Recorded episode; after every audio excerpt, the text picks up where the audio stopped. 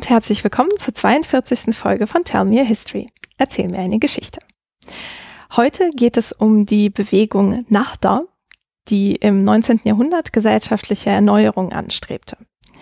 Diese Bewegung spiegelt sich in vielen literarischen Zeugnissen und als Beispiel nehmen wir ein Werk des libanesischen Autors Faris Ashediaq und schauen uns an, wie er darin die Veränderung seiner Zeit erfasst und gestaltet. Dafür spreche ich heute mit Dr. Christian Junge von der Universität Marburg. Hallo Christian. Hallo Nadja, vielen Dank für die Einladung. Christian, du bist wissenschaftlicher Mitarbeiter in der Arabistik am Zentrum für Nah- und Mitteloststudien und forschst vor allem zu Literatur ab dem 19. Jahrhundert. Was ist dein akademischer Hintergrund und wie hast du Ashidjaq für dich entdeckt? Ich habe vergleichende Literaturwissenschaften in Berlin studiert, an der Freien Universität und bin eher durch Zufall auf die Arabistik gekommen. Äh, ich habe gemerkt, dass die vergleichende und allgemeine Literaturwissenschaft recht eurozentristisch ist. Also was richtig exotisch war, war damals die russische Literatur und ich dachte, ich möchte aber ein bisschen weiter schauen und dann kam ich auf die arabische Literatur und habe gemerkt, das ist ein ganz spannendes Feld, eine neue, moderne Literatur, die mich total anspricht und die aber in der vergleichenden Literaturwissenschaft noch gänzlich unerforscht ist. Also die Arabistik und die vergleichende Literaturwissenschaften zu dieser Zeit waren recht getrennt. Und so kam ich dann auf Arabisch und ähm, habe mich viel mit der modernen Literatur beschäftigt und bin dann in einem Seminar auf ein Werk gestoßen, ganz dick, das mir von der Dozentin Barbara Winkler empfohlen wurde. Und ich fand es sehr spannend. Das war in Französisch übersetzt, aber auch nicht so, dass man es hätte verstehen können. Deswegen habe ich gleich in den Originaltext reingeschaut. Es war unendlich schwer und zugleich ganz packend. Ähm, was mich da fasziniert hat, war eine Modernität in Sprache und Denken. Immer dann, wenn ich die Sätze verstanden habe. Es gab auch viele, wo ich sie nicht verstanden habe. Und dazwischen waren lange Wortlisten. Und diese Wortlisten haben mich hochgradig irritiert. So etwas kannte ich von meinem Lesen, das sich ähm, hauptsächlich jetzt auf westliche Literatur beschränkt hat und dann die arabische Literatur, die ich zu diesem Zeitpunkt schon gelesen hatte, kannte ich nicht und ich konnte nichts damit anfangen und zugleich habe ich gemerkt, aber irgendwas will der Autor damit machen. Und das ist bei mir hängen geblieben. Also letztendlich die Irritation und zugleich die Faszination, was es denn mit diesen Wortlisten auf sich hat. Und da habe ich mich ein bisschen reingegraben und habe gemerkt, das ist ja ein unendlich spannendes Gebiet, aber leider irgendwie zu schwer für mich. Und so blieb es im Studium immer ähm, am Horizont meines Interesses, ohne dass ich mich dann richtig daran getraut habe. Und eigentlich wollte ich dann über was anderes promovieren, nämlich über die Literatur der 1990er Jahre. Und zwar, wie diese Literatur über Literatur nachdenkt, Metafiktion. Und kam dann aber immer mehr dazu, dass mich eigentlich diese Listen doch mehr interessieren und dass ich die doch gerne mal angehen würde. Und ich habe dann mit Hilfe von Angelika Neuwirth, die meine Doktormutter war, auch letztendlich dann ja, den Mut gefunden und gemerkt, ach, ich probiere das jetzt einfach. Und lustigerweise dabei auch gemerkt, dass das mit meinem ursprünglichen Doktorvorhaben recht viel zu tun hat, nämlich diese Literatur denkt über Literatur nach und zwar über einen ganz besonderen Teil von Literatur, nämlich über die Sprache, über literarische Sprache.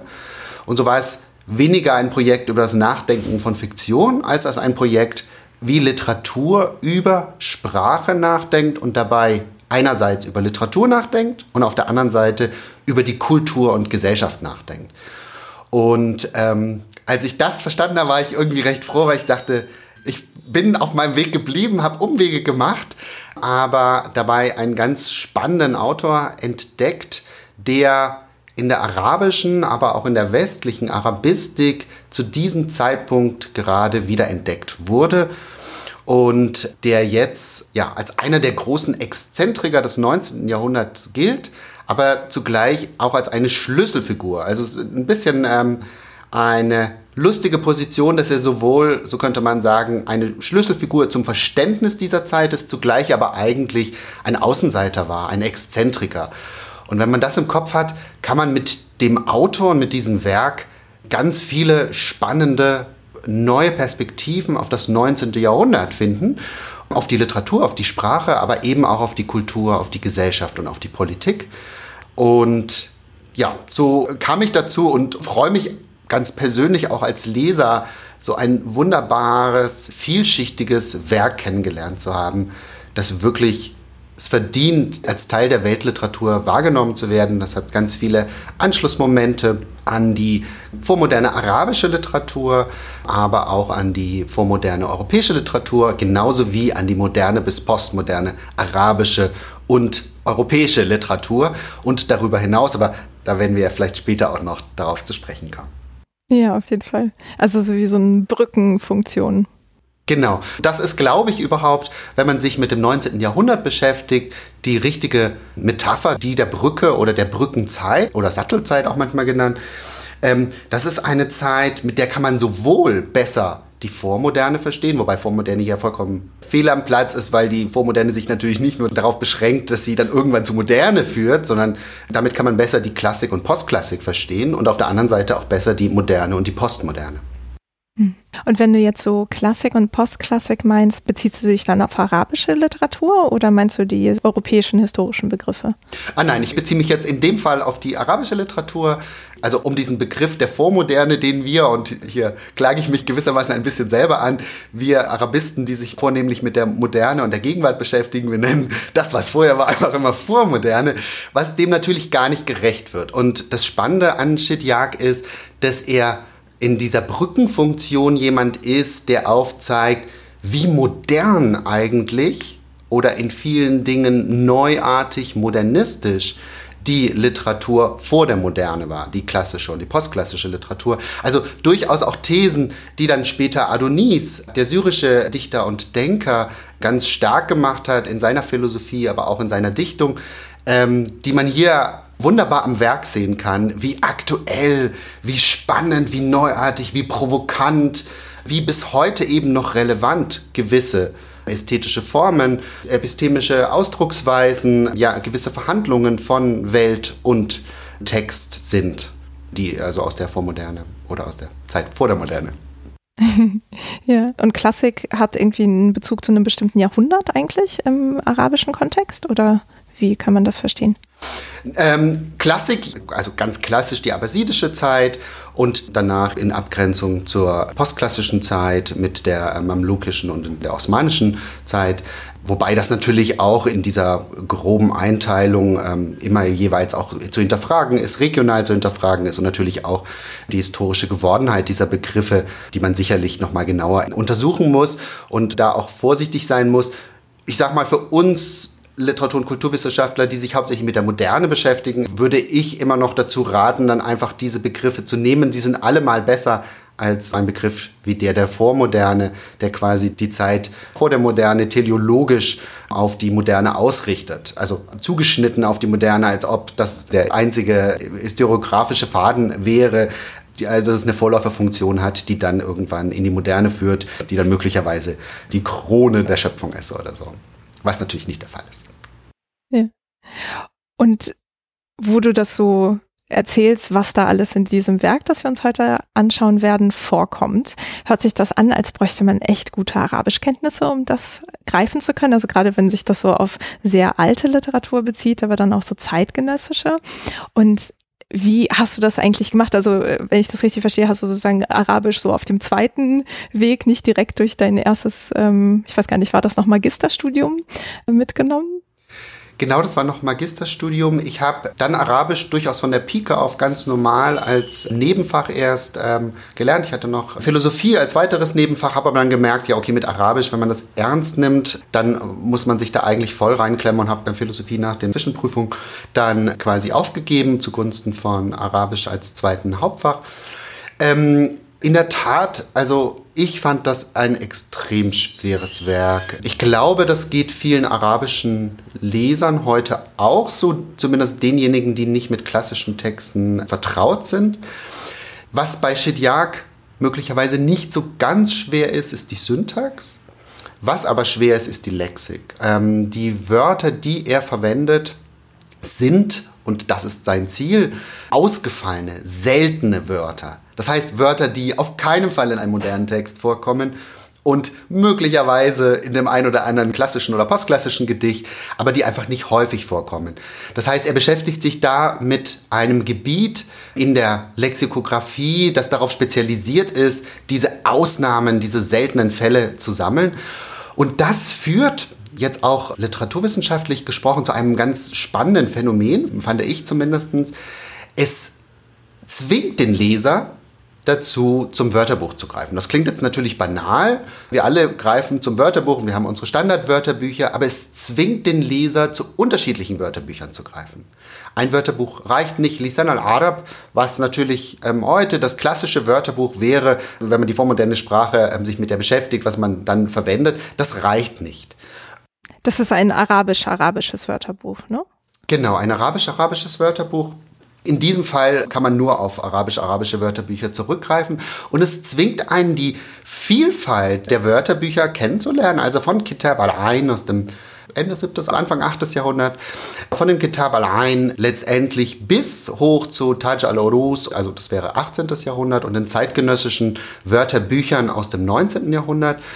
Und dabei sticht ein Wörterbuch besonders hervor, das heutzutage eigentlich in der arabistischen Forschung also keine Rolle spielt, zumindest nicht als Wörterbuch, das man so gebraucht, nämlich Al-Qamus al-Mohid von Al-Firuz Abadi aus dem 14. Jahrhundert, das ist auch ein einsprachiges Wörterbuch und das hat einen Vorteil für die Zeitgenossen, es ist relativ knapp und kurz. Es ist sehr umfangreich von seiner Lexik her, aber es ist wesentlich kürzer als etwa Lisan al-Arab und andere vergleichbare Wörterbücher. Und deswegen war es relativ häufig gebraucht und ähm, Ashid Yak hat gewissermaßen etwas gemacht, ja, was erstmal vielleicht erstaunt. Er hat dieses Wörterbuch eigentlich gelesen und sich die Wörter rausgesucht, die ihm aufgefallen sind und daraus, so könnte man sagen, eine Art ja, lexikografisches Kompendium gemacht, das er als literarisches Werk Verkleidet wäre zu wenig, aber dass er in ein literarisches Werk formt. Und wenn man heute Asak al-Asak auf Arabisch liest, dann liest man immer automatisch Al-Qamus al-Mohid mit und man wird immer automatisch gezwungen, Al-Qamus al-Mohid an der Seite zu haben. Und es zwingt einen, und ich würde sagen, an manchen Stellen verführt es einen, in Wörterbüchern zu lesen und weiterzulesen und auch über Al-Qamus al-Mohid hinauszulesen und zu schauen, gegen wen wendet sich denn Firuzabadi in diesem Wörterbuch? Was sagen denn andere Wörterbücher dieser Zeit? Ist das wirklich ein einmaliges Wort ähm, und so weiter? Mich hat das jedenfalls dazu gebracht, dass ich entdeckt habe, wie spannend es ist, arabische Wörterbücher zu lesen und diese Unterschiede herauszufiltern. Es ist dann einerseits natürlich mit einem lexikografischen Interesse interessant, einfach zu sehen, wie unterschiedlich Wörterbücher arrangiert sind. Das hat ja auch immer viel mit Wissen zu tun, also neben dem sprachlichen Wissen auch ein weltliches Wissen. Welche Wissensbereiche möchte man abdecken, welche nicht? Welche lässt man möglicherweise außen vor? Wann verwendet man Belegverse, wann nicht und so weiter? Und welche Art von Belegverse oder Belege verwendet man? Sind es eher koranische? Sind es eher aus der Bibel? Ähm, sind es eher Liebesgedichte und so weiter? Und es zeigt die Vielfalt der Sprachtradition im Arabischen auf und natürlich auch die kulturelle Bedeutung der arabischen Sprache. Und das ist eines der großen Themen für Ashid Yak in seinem ganzen Leben, aber auch ganz besonders in Asaq al-Asaq. Mhm. Genau, das Werk, das wir uns heute anschauen werden. Ja. Und wie kann ich mir diese Wörterbücher vorstellen? Weil du ja meintest, ähm, gerade da sind so verschiedene Verse zum Beispiel, die als Beispiel für ein bestimmtes Wort angeführt werden. Also das heißt, das ist irgendwie ein alphabetisch sortiertes Werk, wo irgendwie ein Wort kurz genannt und dann in historischen Beispielen aufgeführt wird? Oder wie sieht das aus? Ähm, genau, die Anordnung, wenn man da mal anfängt, gibt es ganz unterschiedliche. Es gibt alphabetische, es gibt welche, die nach einem gewissen ja, alternativen Vorstellungen des Alphabets zu tun haben mit gewissen Rachenlauten. Es gibt welche, und das kann man noch mit reinnehmen, Wörterbücher, die wie Thesauri funktionieren oder Thesauri sind, die quasi gewisse Wortfelder abdecken, also die eher thematisch geordnet sind oder morphologisch geordnet sind oder ganz andere Ordnungsmuster haben, sodass das erstmal dann eine ganz große Bandbreite ist. Und diese Belegverse sind normalerweise, also Ganz klassisch in der Geschichte der Lexikographie geht es damit los, dass man verweist, von wem das übertragen wurde. Also ganz klassisch erstmal einen Isnad voranstellt. Also wie eine Überliefererkette. Eine Überliefererkette und dann einen Belegvers aus der Dichtung oder aus dem Koran oder aus den Hadithen, die das quasi belegen soll. Dieses Wort gibt es und ist eingegangen in das arabische Schrifttum wobei Schrifttum hier falsch ist, aber in die arabische Sprache. Und das wird unterschiedlich stark gehandhabt. Daran sieht man einfach, was den Autoren wichtig war und nicht und auch damit letztendlich, welche intellektuelle, sprachlich-kulturelle Verortung sie haben. Ähm, ein interessantes Beispiel ist etwa Al-Qamus al-Muhit aus dem 14. Jahrhundert, das sagt, wenn wir das so weitermachen, also könnte man das sagen, dann produzieren wir Wörterbücher, die so groß sind, dass man sie gar nicht mehr abschreiben kann. Und das natürlich zu einer Zeit, als es noch keinen Buchdruck in der arabischen Welt gab. Und das heißt, diese Kürze war wichtig, einerseits, damit man es abschreiben kann, andererseits natürlich, dass man sich auch leisten kann. Das ja, Abschreiben ist die eine Seite, also das Praktische, und die materielle Seite ist die andere. Ähm, und im 18. Jahrhundert hat Germanus Farhad, der später Bischof wurde, hat eine Kurzfassung von Al-Ramus al-Mahid gemacht, gewisse Sachen rausgenommen und andere reingetan. Und was er reingetan hat, sind letztendlich Wörter, Begriffe, also wie der Papst oder so, die natürlich einen Bezug zur christlichen Lehre haben. Und er hat aber auch christliche Belegtexte mit reingenommen. Und das ist eine spannende Sache, wo man sieht, Wörterbücher sind auch immer Interpretationen dieses Mapping der Sprache ist immer zugleich ein Mapping einer Kultur, einer Gemeinschaft und ist immer verbunden mit einer Imagined Community, einer vorgestellten Gemeinschaft. Er hat einen performativen Charakter. Es bildet nicht nur einfach etwas ab, was da ist, sondern es erschafft auch etwas. Und das ist natürlich eine ganz spannende Sache, wenn man sich das überlegt.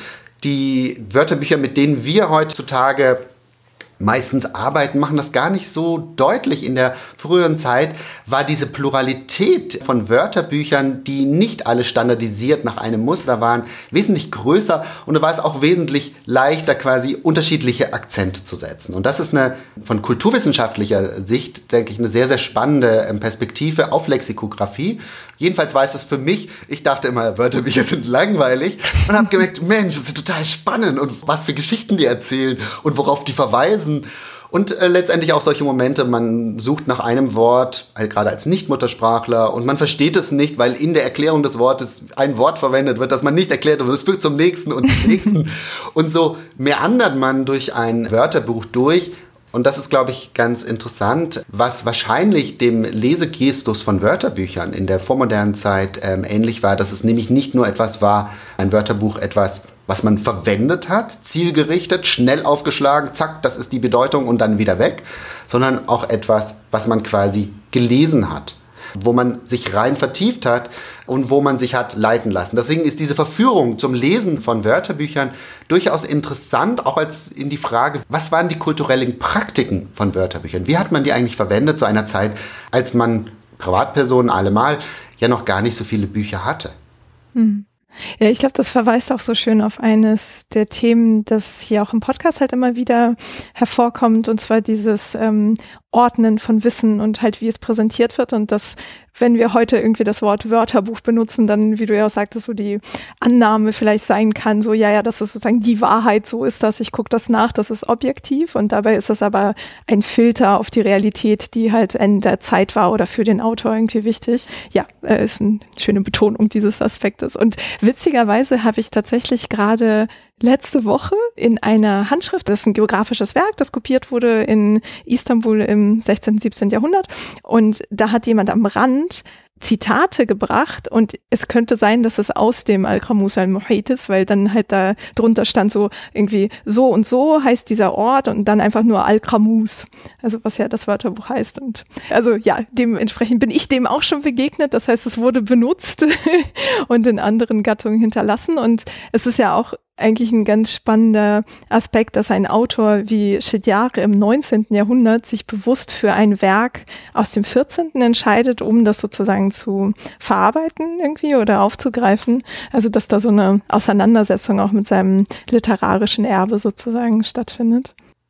Genau, das stimmt. Das ist sehr, sehr spannend. Und wenn man das Leben von und das Schaffen von Ashidiak sich anschaut, ist es umso spannender, denn Er wird später dann, also nach Assak al-Assak, das ist 1855 in Paris publiziert worden, in seiner späteren Lebensphase wird er quasi zu einem der größten Kritiker von Al-Ramus al-Mohid, weil er sagt, dieses Wörterbuch, so wie es ist, so reich es ist, so interessant es ist, so wichtig es für seine Zeit war, ist nicht mehr zeitgemäß wir brauchen ein neues, ein anderes Wörterbuch. Und er schreibt eine große Kritik nicht nur dieses Wörterbuchs, aber ganz besonders dieses Wörterbuchs von Alfredo Sabadi, aber auch von den anderen Wörterbüchern und fordert damit in der zweiten Hälfte des 19. Jahrhunderts ein modernes, ein neues Wörterbuch. Ja. Bevor wir uns Aschediak mal so genauer anschauen, würde ich ganz gerne erstmal mit dem Kontext anfangen. Äh, hatte ich ja am Anfang erwähnt, dass es so die Zeit der Nacht da ist, äh, wenn man das so sagen darf. ähm, kannst du uns vielleicht so ein bisschen einen Einblick geben, was wir darunter verstehen können? Also was das für eine Bewegung war oder wo ihr Ursprung liegt? Ähm, ja, das ist spannend, weil wir reden tatsächlich ganz, ganz häufig in der Arabistik, aber auch quasi in nicht wissenschaftlichen Debatten von der Nacht da wie einer Zeiteinheit. Und das ist möglicherweise auch ein bisschen irreführend. Ich denke, man kann es unterscheiden in eine Beschreibung für eine Epoche, so wird es ganz häufig verwendet, Asr Nachda, das Zeitalter der Nachda. Und tatsächlich ist natürlich das 19. Jahrhundert hier möchte ich hinzufügen, das lange 19. Jahrhundert, eine Zeit der Veränderungen. Also Jürgen Osterhammel hat das 19. Jahrhundert aus global historischer Sicht ja als eine Verwandlung der Welt bezeichnet und diese Verwandlung der Welt findet eben nicht nur im Westen, nicht nur in Europa statt, sondern die findet überall auf der ganzen Welt statt mit unterschiedlichen Ausprägungen, unterschiedlicher Schnelligkeit, mit unterschiedlichen Reaktionen und Interaktionen. Aber letztendlich diese Verwandlung der Welt greift überall und eben auch im Osmanischen Reich und dort in den arabischen Provinzen. Das denkt man mal an der, die Erfindung der Dampfmaschine, die ganz viel verändert, weil sie quasi ähm, Dampfschiffe ermöglicht und Dampfschiffe ermöglichen, dass Produkte schneller transportiert werden könnte, darunter auch Bücher. Das führt dann letztendlich zu so etwas wie dass man relativ schnell Zeitungen und Zeitschriften produzieren kann. Al-Jawaib ist eine Zeitung, die Ashidiak in Istanbul veröffentlicht hat und die recht schnell bis nach Australien gekommen ist. Und wenn man sich natürlich aus heutiger Sicht diese Dimensionen vorstellt, dann erstaunt man doch, dass es australische Leser gibt oder dass auch Indien relativ gut abgedeckt ist. Und dann, da sieht man, wie wichtig diese technischen Erneuerungen sind und natürlich auch einhergehend mit politischen, ökonomischen, sozialen Veränderungen. Ähm, der Begriff Nachda, der ja häufig übersetzt wurde als Renaissance, den man vielleicht besser übersetzen sollte als Awakening im Englischen, Erwachen, ist ein gewissermaßen sehr problematischer Begriff. Es ist ein Begriff, der in den 1880er Jahren wahrscheinlich als solcher für diese Epoche zum ersten Mal verwendet wurde im Umkreis von Georgi Zaidan, einem libanesisch-ägyptischen Intellektuellen dieser Zeit ähm, und ein Begriff, der gewissermaßen eine Klappfigur ist, weil er einen anderen Begriff nach sich zieht oder auf einen anderen Begriff aufbaut, nämlich den Begriff des Inchitat des Niedergangs, des Verfalls, der Dekadenz. Und die Denkvorstellung, die historiografische Denkvorstellung war, vor dem 19. Jahrhundert, in der spätosmanischen Zeit, gab es eine, oder mit dem Osmanischen Reich gab es einen gewissen Niedergang und Verfall. Und gegen diesen Verfall richtet sich nun eine neue Erhebung, eine neue Zeit, die Nachda genannt, die quasi endlich schafft, aus diesem Tal, aus diesem Niedergang hochzukommen und wieder zu einem neuen Höhepunkt zu kommen. Und das heißt, das 19. Jahrhundert ist in der Sicht der historischen Akteure der Zeit eine Zeit, die besser ist, die neuer, die ja von den kulturellen Produkten qualitativ hochwertiger, weiterdenkend, modern, wie wir heute wahrscheinlich sagen würden, ist, obwohl der Begriff des Modernen im 19. Jahrhundert keine Rolle spielt. Ähm, wo die Zivilisation einen neuen Höhegrad erreicht. Und das wäre jetzt in der Sprache der Akteure der Nachter, sodass Nachter nicht einfach eine Beschreibung des 19. Jahrhunderts ist, eine positive Beschreibung, sondern immer zugleich eine Abwertung des 18., 17., 16. Jahrhunderts. Und da muss man sich im Klaren sein, wenn man diesen Begriff verwendet, dass es eigentlich auf der einen Seite ein sehr positiv aufgeladener Begriff ist, aber zu Ungunsten der Zeit davor, der Vormoderne. Ähm, darüber hatten wir ja am Anfang gesprochen. Das heißt, der Begriff ist problematisch. Das wurde natürlich und wird auch immer wieder kritisiert. Trotzdem ist es, denke ich, wichtig und richtig, an diesem Begriff festzuhalten. Ich würde sagen, aber weniger als eine Epochenbezeichnung, denn als eine Bezeichnung für eine Bewegung von Akteurinnen und Akteuren, die diese Bezeichnung ab einem gewissen Moment als ja, Selbstbezeichnung verwendet haben und wo deren Kinder und Kindeskinder in den späteren Generationen im 20. Jahrhundert diese Bezeichnung dann kanonisiert haben. Das heißt, weniger als Epochenbegriff, denn als ein Begriff für eine Erneuerungsbewegung, genau wie du das am Anfang gesagt hast, eine kulturelle im weitesten Sinne kulturell-sozial-politische Erneuerungsbewegung.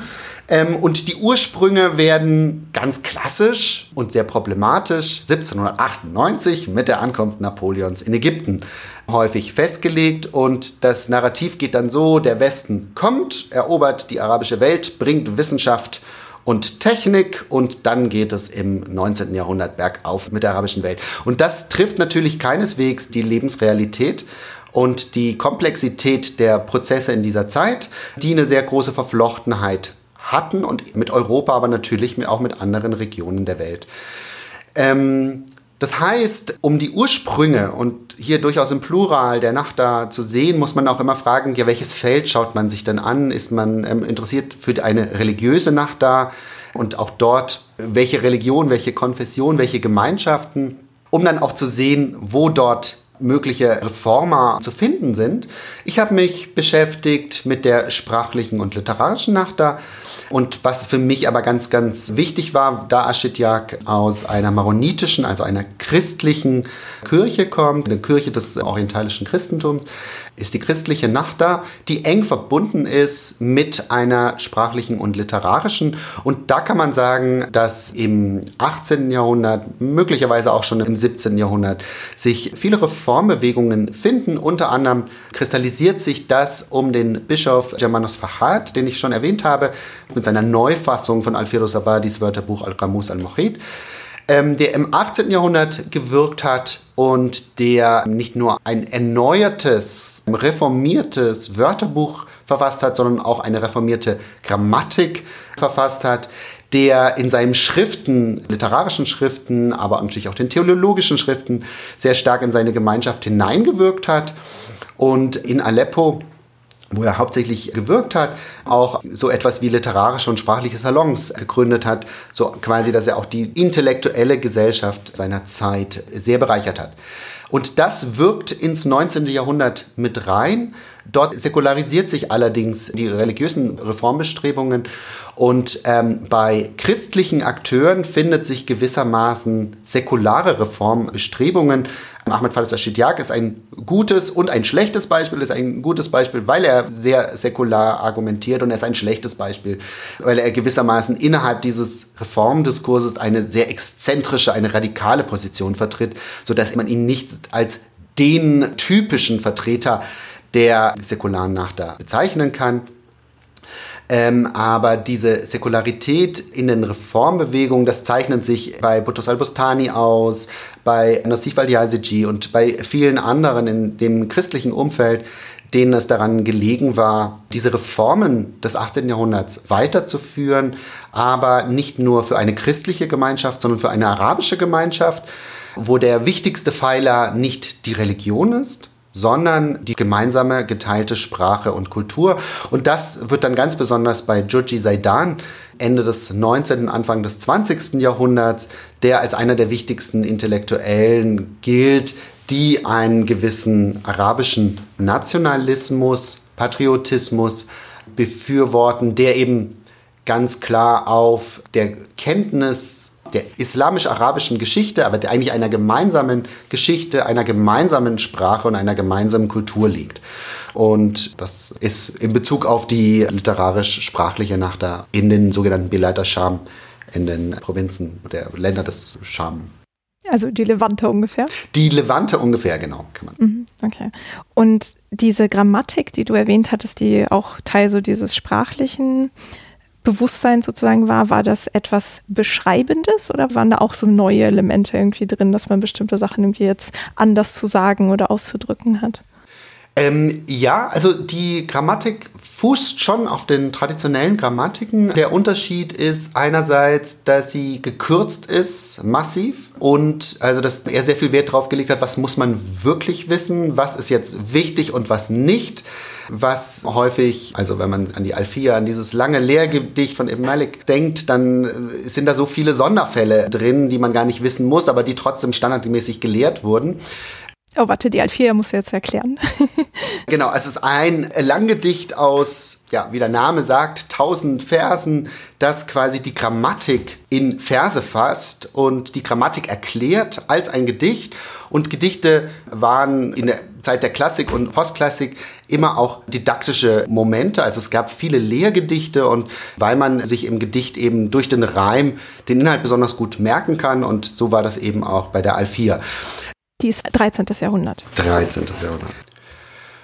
Und was Farhad macht, ist einerseits sie didaktisch zusammenzufassen, neu anzuordnen, praktisch auszurichten und zu christianisieren. Also auch da wieder ganz klarer Impetus, dass er als ein christlicher Reformer hier in Erscheinung tritt, der Erneuerungen macht, Modernisierungen, aber diese zugleich im Sinne seines Gemeinschaftsverständnisses für eine christliche Gemeinschaft ausrichtet. Interessant aber allemal, dass er eben die arabische Sprache so wichtig und so ernst nimmt. Und das zu einer Zeit, als die Mehrsprachigkeit gerade in der Levante sehr, sehr stark also war und natürlich auch heute noch ist, aber so dass Arabisch und damit die Sprache auch des Korans im weitesten Sinne nicht als unbedingt die naheliegendste und einzige mögliche Entscheidung für eine Sprache gewesen wäre, zumal die auch viele Liturgiesprachen eben nicht arabisch waren und sind im orientalischen Christentum, ähm, sodass das eine ganz interessante Sache ist, dass er sich hier so stark für Arabisch einsetzt mit seinem Wörterbuch und der Grammatik. Und das ist ein Impuls, den viele späteren Reformer und vor allem christliche Reformer auch sehr, glaube ich, beeinflusst und sehr prägen wird, nämlich zu merken, dass man an dieser Sprache, an der gemeinsamen Sprache einen Reichtum hat, der eben nicht nur ein sprachlicher Reichtum ist, sondern immer auch ein Wissensreichtum, ein kultureller Reichtum, ein literarischer Reichtum und den man nicht vermissen möchte und auf dem man eine Gemeinschaft und eine Zukunft aufbauen kann. Mhm. Ja. Und kann man die Nacht da als Bewegung auch geografisch verorten? Ähm, ja, würde ich sagen. Also man kann die Nacht da letztendlich in allen Regionen der, was wir heute arabische Welt nennen, finden. Natürlich ist die nicht quasi losgelöst. Es ist nicht so, dass man einfach die Idee haben könnte, es gibt eine arabische Nacht und die ist komplett anders als Erneuerungsbewegungen im türkisch-osmanischen Bereich oder etwa im griechischen Bereich, wo es ja auch sehr starke Unabhängigkeitsbewegungen gab sondern die waren miteinander verwoben.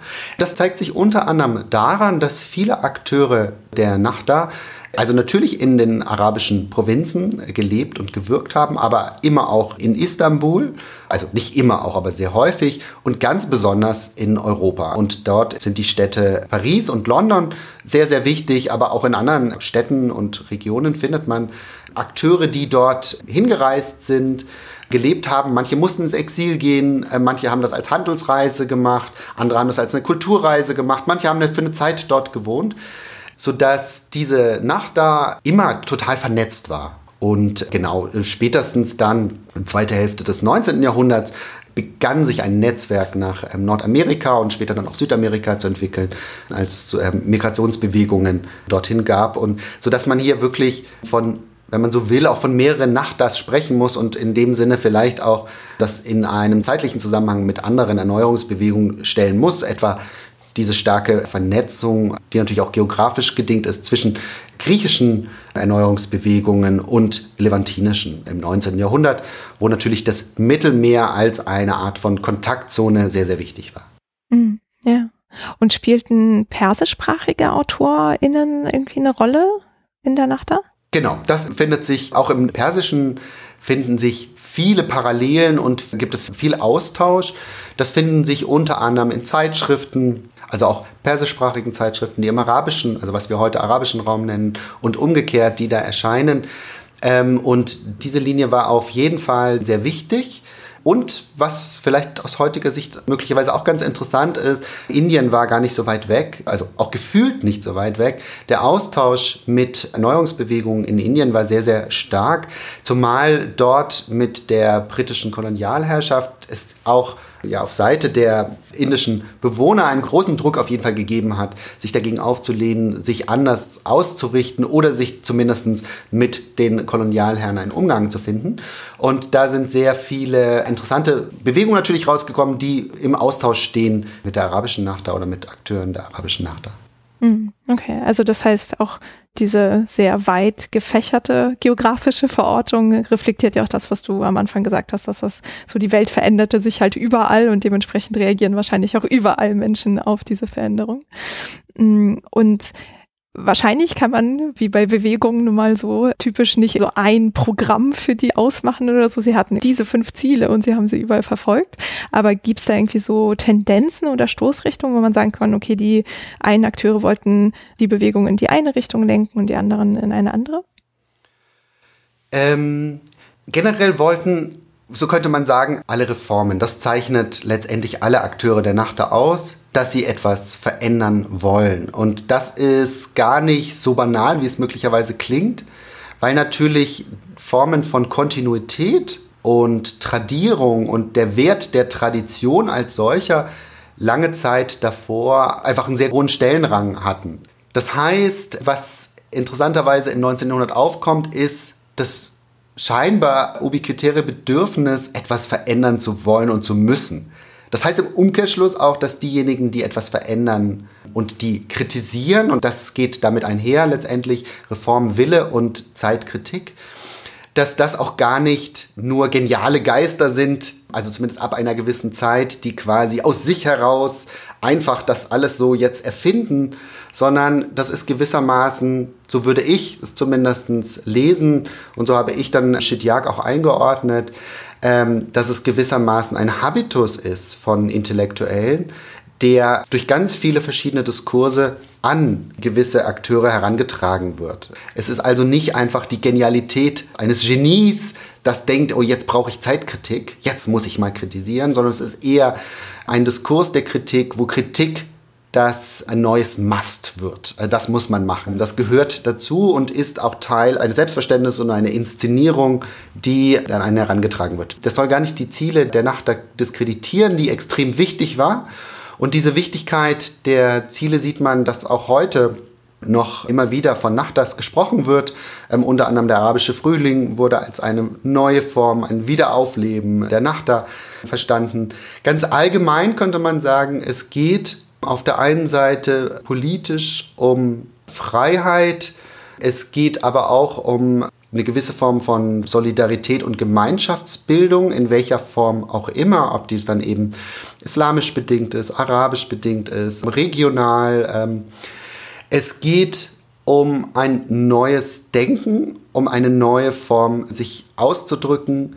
Wie das dann aber in den einzelnen Kontexten umgesetzt wurde, was dann das Neue ist und was gegen die Tradition heißt, das war ganz unterschiedlich. Für die einen war das Neue, man muss nicht mehr auf die Tradition hören, sondern man geht ad fontes zurück zu den Quellen und schaut sich nur die Quellen an, ohne die Exegese danach also jetzt im religiösen Kontext.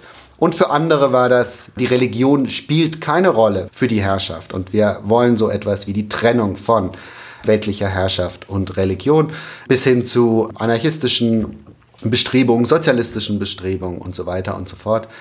Da ist eine große Bandbreite, aber dieses neue Denken und diesen auch den Anspruch haben, etwas Neues zu wagen, mit der Tradition zu brechen, das findet sich ganz, ganz häufig. Das heißt aber natürlich nicht, und das ist auch ganz wichtig, dass alle Akteurinnen und Akteure wirklich mit den vorhergehenden Jahrhunderten, mit der Kultur, der Sprache und so weiter glatt gebrochen hätten. Also man kann hier eben nicht einen glatten epistemischen Bruch feststellen, sondern auch hier ist es natürlich so, dass das Neue sich aus Reinterpretationen, Veränderungen des alten, traditionellen oder das, was man als Tradition empfindet, ähm, versteht so dass manche Dinge, die dann als neu inszeniert werden, vielleicht gar nicht unbedingt immer so ganz neu sind. Das ist ein Fall, wo es auch bei Shidjak häufiger vorkommt, wo er letztendlich auf klassische oder postklassische Autoren verweist, um sein ganz neues Denken auf die Bühne zu bringen. Hm. Ja. Und du hattest ja vorhin von Freiheit gesprochen auf dieser politischen Ebene, die Teil dieser Forderungen oder Ideen war, die zirkulierten. Und wie drückt sich Freiheit aus? Also was genau sollte anders werden? Ähm, also das ist eine sehr gute Frage und ich, vielleicht kann man das am besten in Bezug auf die Frauenfrage sehen.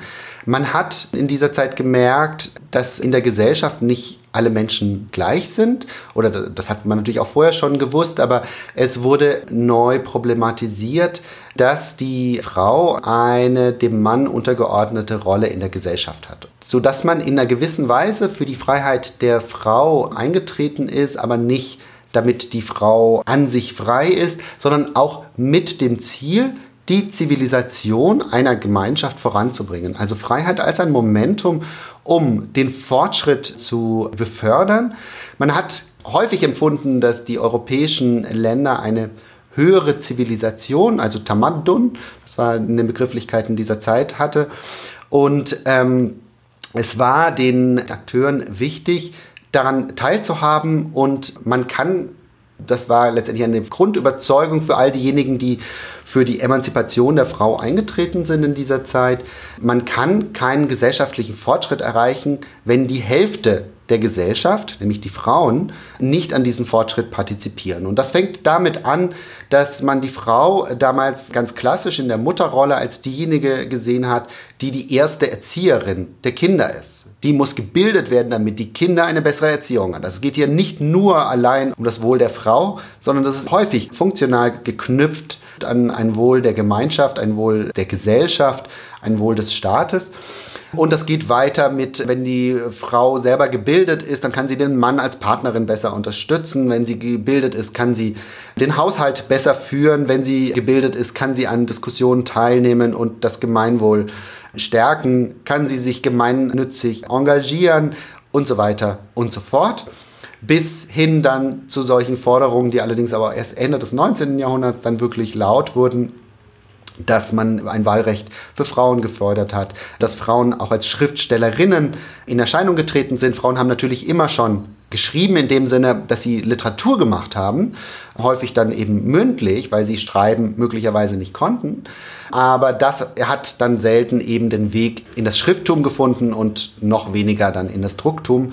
Und das passiert dann letztendlich erst Ende des 19. Jahrhunderts, dass Frauen auch selbstbestimmt als Akteurinnen auftreten und sagen, wir wollen mitgestalten. Und ähm, das ist, und jetzt den Brückenschlag zu Shidyak zu machen und zu seinem Werk Asaka Lasak, das ist eine der ganz wichtigen zeitkritischen Forderungen, die dieses Buch stellt. Die Emanzipation der Frau. Ja. Und wenn wir uns so die Akteure vielleicht nochmal genau anschauen, du hattest ja so verschiedene Beispiele genannt, die sich für mich auf jeden Fall sehr nach Elite anhören. Ist das so richtig? Also quasi war die Nacht da eher als Bewegung was für eine bestimmte Gesellschaftsschicht? Ähm, ja, erstmal zumindest schon. Also gerade in der ersten Generation, zu der klassischerweise dann Aschidiak gezählt wird. Aschidiak selber kommt auch aus einer elitennahen Familie. Das heißt, dass viele Akteure Teil einer Elite waren, ausgestattet natürlich mit dem nötigen Geld, um sich mit so etwas wie etwas Sprache und Bildung beschäftigen zu können, aber auch diesen Bildungsstand zu erhalten, ähm, bis dahin, dass man die nötigen Kontakte hatte. Interessanterweise sind auch die ersten Frauen, die in Erscheinung getreten sind, etwa Mariana Maraj und Adlet Bustani, das sind Frauen, die Teil einer berühmten Familie waren, wo Akteure waren, die gesagt haben, okay, meine Tochter, meine Frau darf das machen. Ähm, später gab es durchaus auch so soziale Aufsteiger. Einer der bekanntesten und möglicherweise auch der wichtigste soziale Aufsteiger ist Georgi Zaidan, der aus einer nicht so gut gestellten Familie gekommen ist, der in seinem Restaurant seines Vaters gearbeitet hat, nebenher aber mit Studenten des Syrian Protestant College, der heutigen American University of Beirut, Kontakt hatte und der da im Selbststudium versucht hat, sich die ihm fehlende Bildung anzueignen. Und zwar derartig mit Erfolg, dass er als Medizinstudent zugelassen worden ist. Durch gewisse Umstände Man hatte das nie abgeschlossen, blieb aber der Wissenschaft treu und ähm, wurde dann jemand, der ganz wichtig war für die Popularisierung von Wissen in Form von populärwissenschaftlichen Abhandlungen, etwa über die Geschichte oder auch über die Sprache, bis hin zur Popularisierung von historischem Wissen anhand von historischen Romanen, der sehr stark also darauf abgehoben hat, dass das Schrifttum sich entelitisiert, sondern öffnet für eine größere Leserschaft, die weniger gebildete Leser zugänglich ist, die verständlich ist und die nicht nur verständlich ist, sondern auch unterhaltsam, attraktiv, spannend und zugleich Wissen vermittelt, aber die möglicherweise auch für eine ganz neue Leserschaft interessant ist, die in der zweiten Hälfte des 19. Jahrhunderts stark wird, nämlich die Frauen. Mhm. Ja. Mm, und was so die Kontexte angeht, in denen ich jetzt als Zeitgenossin zum Beispiel dieser Bewegung begegnet wäre, was kann ich mir da vorstellen? Also es wurde viel geschrieben anscheinend. Genau, es wurde viel geschrieben, es wurde viel gelesen, es wurde viel diskutiert. Es wurde viel gereist. Ich glaube, das sind so Sachen, die wichtig sind. Ähm, es wurde viel geschrieben, nicht alles wurde im klassischen Sinne veröffentlicht. Eine der Veränderungen, die das 1900 wesentlich geprägt hat, ist die Einführung und Verbreitung des arabischen Druckwesens, sodass nicht zum ersten Mal, aber zum ersten Mal ja, gewissermaßen flächendeckend oder auf einem breiten Sockel Texte gedruckt werden konnten. Und das war dann wiederum die Voraussetzung dafür, dass Zeitungen und Zeitschriften entstehen konnten die gedruckt wurden und dann verteilt wurden. Und das ist dann wieder ganz klassisch die Voraussetzung dafür, dass eine neue Öffentlichkeit entsteht. Also ganz im Habermaschen Sinne findet hier durch den Medienwandel ein Strukturwandel der Öffentlichkeit statt, wo sich zur Öffentlichkeit versammelte Menschen finden und Politik Kultur, Literatur diskutieren. Also sehr ähnlich in dem, was Habermas beschreibt. Erstmal mit Literatur und Sprache beginnen, dann aber immer mehr in den Gesellschaftsbereich übergehen, bis hin dann auch politische Themen zu diskutieren. Ähm, das wurde gelesen, Interessanterweise aber in den Kaffeehäusern, und da haben wir Berichte davon, wurde es auch laut vorgelesen, sodass selbst diejenigen, die sich keine Zeitung leisten konnten, die möglicherweise nicht lesen konnten, etwas davon hatten. Und natürlich wurde dann diskutiert. Sodass hier eine rege Kultur der Diskussion entsteht, die zugänglicher ist, die neuen Kreisen sich öffnet.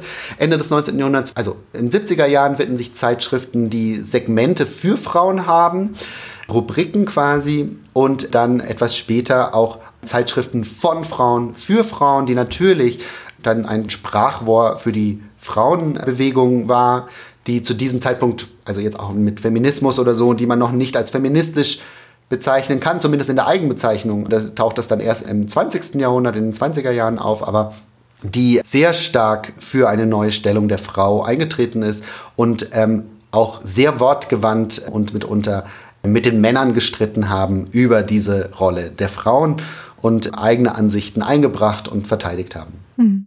Aber Frauen waren in Kaffeehäusern noch nicht erlaubt oder doch? Ähm, in Kaffeehäusern wahrscheinlich nicht vertreten. Da muss ich aber passen, das kann ich nicht sagen, kann ich mir aber nicht vorstellen. Was es aber gab, Ende des 19. Jahrhunderts, und zwar im Umfeld von Mariana Maraj, die ich als eine der Akteurinnen, die früher als Publizistin in Erscheinung getreten ist, erwähnt habe. Also sie gründet literarische Salons, in denen Frauen, aber auch Männer zusammenkommen und debattieren, diskutieren und so weiter. Und sie ist dann auch eine, die in den Zeitschriften der Männer publiziert und streitet und sogar mit ihrem Bruder öffentlich streitet über die Rolle der Frau. Hm. Und wie kann ich mir das vorstellen? Also so ein literarischer Salon, also ist das eher eine Institution, also so regelmäßige Treffen oder ist das auch ein Ort, an dem man sich immer trifft? Ähm, bei Marianne Marasch weiß ich nicht ganz genau, wie das Setting war. Ich gehe davon aus, dass es regelmäßige Treffen gab, denn die Struktur solcher Gesellschaften, wissenschaftliche Gesellschaften, kultureller Gesellschaften, religiöser Gesellschaften, die bildet sich mit im Zuge dieses Öffentlichkeitswandels heraus, sodass es gelehrte Gesellschaften gab, die über die neueste Literatur gesprochen haben, in denen Vorträge gehalten wurden, in denen Debatten geführt wurden auf einer regelmäßigen Basis. Ob das jetzt bei Mariana Maraj mit den literarischen Salons ebenfalls so war, da muss ich passen. Okay. Ja, weil manchmal ist ja so dieser private Raum ja auch sehr wichtig, also dass man sich tatsächlich im Wohnzimmer, im Salon halt trifft. Aber ich glaube, teilweise gab es ja auch, also nicht wie Vereine, aber quasi auch einen Ort, wo man immer an denselben Ort hingeht oder so. Ähm, weißt du zufällig, ob sowas annonciert wurde in Zeitungen oder Zeitschriften? Oder wie kann man sozusagen, wenn man sich dafür interessiert, dann braucht man Mundpropaganda oder gibt es das auch in den Zeitungen?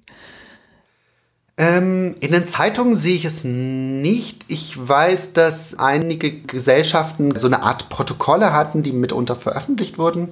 Auch gewisse Vorträge, die gehalten wurden, wurden in einer Art ja, Zeitung oder Zeitschrift oder der Gesellschaft mitunter abgedruckt.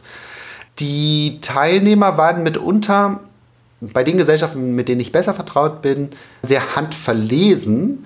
Wie offen sie wirklich für Teilnehmer und Teilnehmerinnen waren, weiß ich nicht. Ich würde vermuten, dass man ähm, eine Art von guten Leumund brauchte oder Kontakte, um da reinzukommen. Was aber interessant ist in Bezug auf, wie zugänglich sind diese Debatten, sind die sogenannten Streitgespräche von äh, Leserbriefschreiberinnen und Schreibern in Zeitungen wie Al-Muqtataf wo möglicherweise ein Artikel erschienen ist und dann gab es die Rubrik der Leserbriefe. Das heißt, die Redaktion hat Leserbriefe, die sie erhalten hat, veröffentlicht und daraus entstanden häufig längere Debatten. Das heißt, auf einen Artikel gab es eine Replik von einem Leserbriefschreiber oder einer Schreibenden, der möglicherweise ein oder mehrere Repliken folgten, sodass sich daraus ein öffentliches Streitgespräch entwickelt hat, das ganz gut dokumentiert ist, abgedruckt also es hat Dagmar Glass sehr schön aufgearbeitet, die wichtigen Fragen dieser Zeit mit sehr vielen unterschiedlichen Positionen ausführt und wo man sieht, wer reagiert wie auf wen, was wird explizit diskutiert, was schwingt implizit auch immer mit, etwa bei Diskussionen zwischen Mann und Frau, wie kann ein Mann sich einer Frau gegenüber verhalten, wenn er sich angegriffen fühlt und umgekehrt.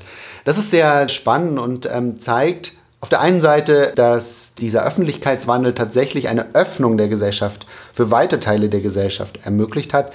Zum anderen bleiben natürlich viele Herrschaftsstrukturen, patriarchale Strukturen, Machtstrukturen bestehen, sodass etwa in der Gesellschaft wohlbekannte Männer, die von den Frauen dann kritisiert werden, weil sie rückständige Ansichten vertreten, sich doch häufig recht abfällig äußern, während die Frauen gezwungen sind oder es jedenfalls tun, einen ganz anderen Habitus haben und ähm, sehr höflich, aber meistens dann auch doch sehr bestimmt auftreten, was auch zeigt, zu was Frauen in dieser Zeit, was sie sich getraut haben.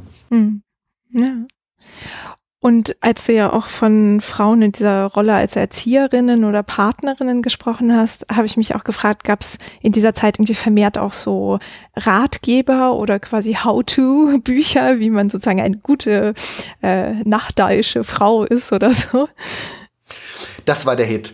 Ähm, das gab es in jedem Fall und es gab sogenannte Self-Help-Bücher, die darauf ausgerichtet waren, sich zu optimieren, wie man es heute sagen würde.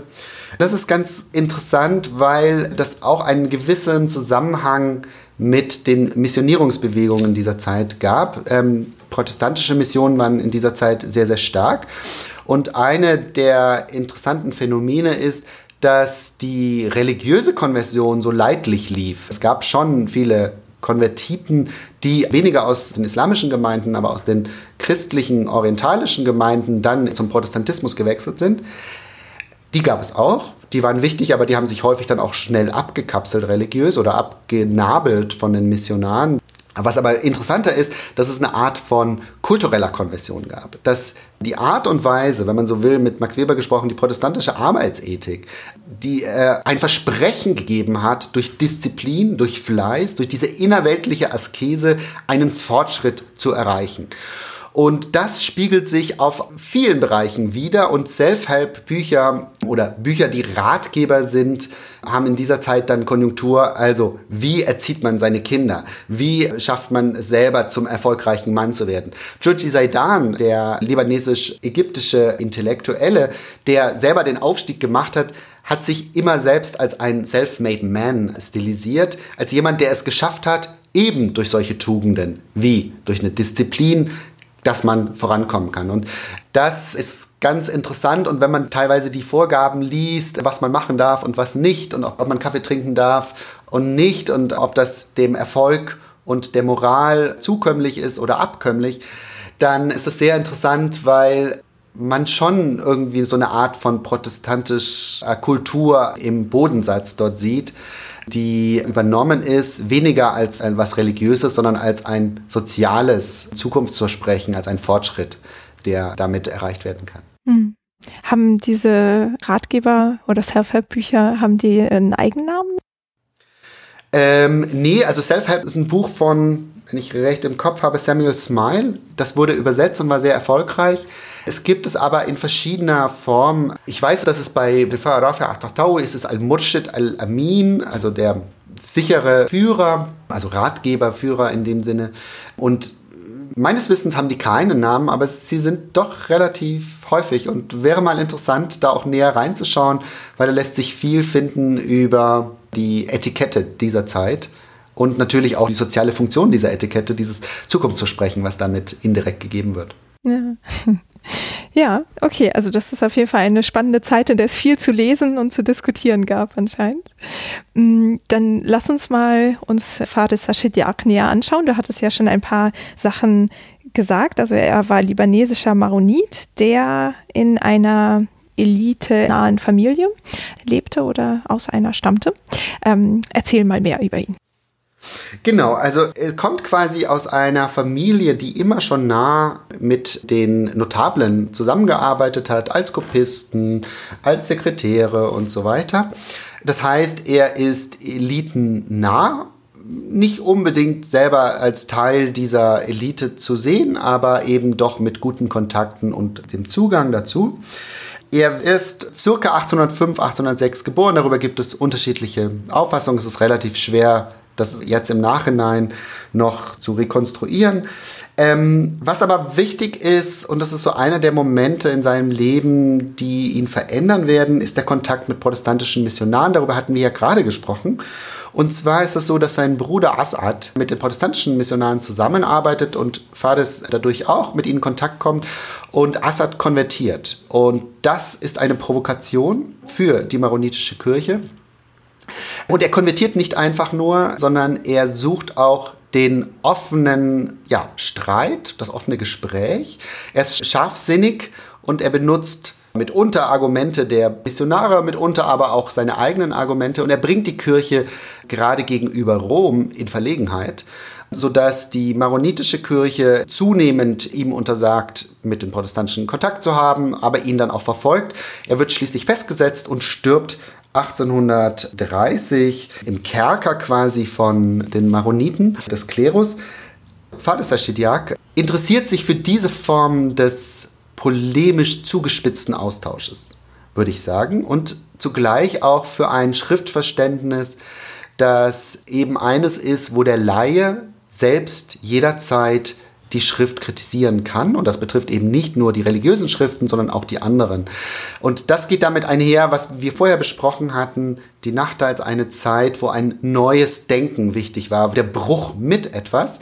Ähm, und ich glaube, das hat ihn sehr geprägt und zugleich aber möglicherweise auch dieser polemische, möglicherweise aus unserer heutigen Sicht etwas übertrieben, überspitzte oder zugespitzte Stil, den er immer wieder in seinen didaktischen, aber vor allem in seinen religionskritischen, journalistischen Schriften hat und der auch in Asak al-Asak anzutreffen ist sodass Faris Ashidiak als ein begnadeter Polemiker des 19. Jahrhunderts bezeichnet werden kann.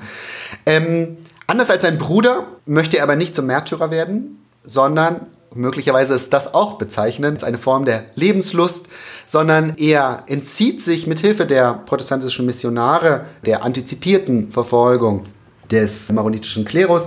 Er geht nach Alexandria und Malta, arbeitet in Malta dann mit anderen protestantischen Netzwerken zusammen und findet dort auch Anschluss an Netzwerke, die ihn nach England führen, unter anderem für eine Übersetzung der Bibel.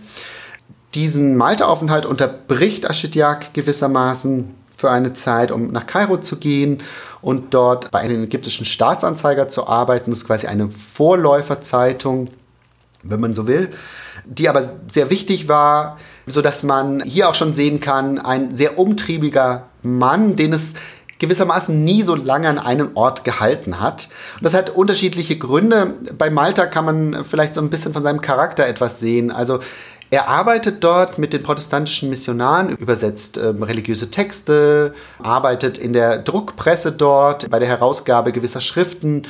Da wirkt er mit verfasst gerade in dieser Zeit viele didaktische Traktate, die mit der Sprache, mit dem Lernen von Arabisch zu tun haben. Ähm, aber er wird geschätzt auf der einen Seite von seinen protestantischen westlichen Kollegen als ein sehr genauer und sprachlich begabter Mitarbeiter. Zugleich ist es ihnen zu rhetorisch brillant oder anders gesagt zu nah am Koran häufig, zu nah an einem hohen Duktus, da wünschten sie sich, also wie man in den Briefen sehen kann, häufiger eine klare Abgrenzung von einer arabischen Rhetorik, die natürlich immer, auch wenn sie säkular ist, in dem Fall war sie nicht säkular, aber selbst auch dann immer Anknüpfungspunkte an Koran in der einen oder anderen Form hat. Und auf der anderen Seite war Ashidiak ein lebenslustiger Mensch, der gerne in Kneipen abgehangen hat, der gerne ähm, Musik gehört hat, der gerne gesungen hat, der gerne gesellig war. Und das hat den Protestanten mit der protestantischen Moral nicht behagt.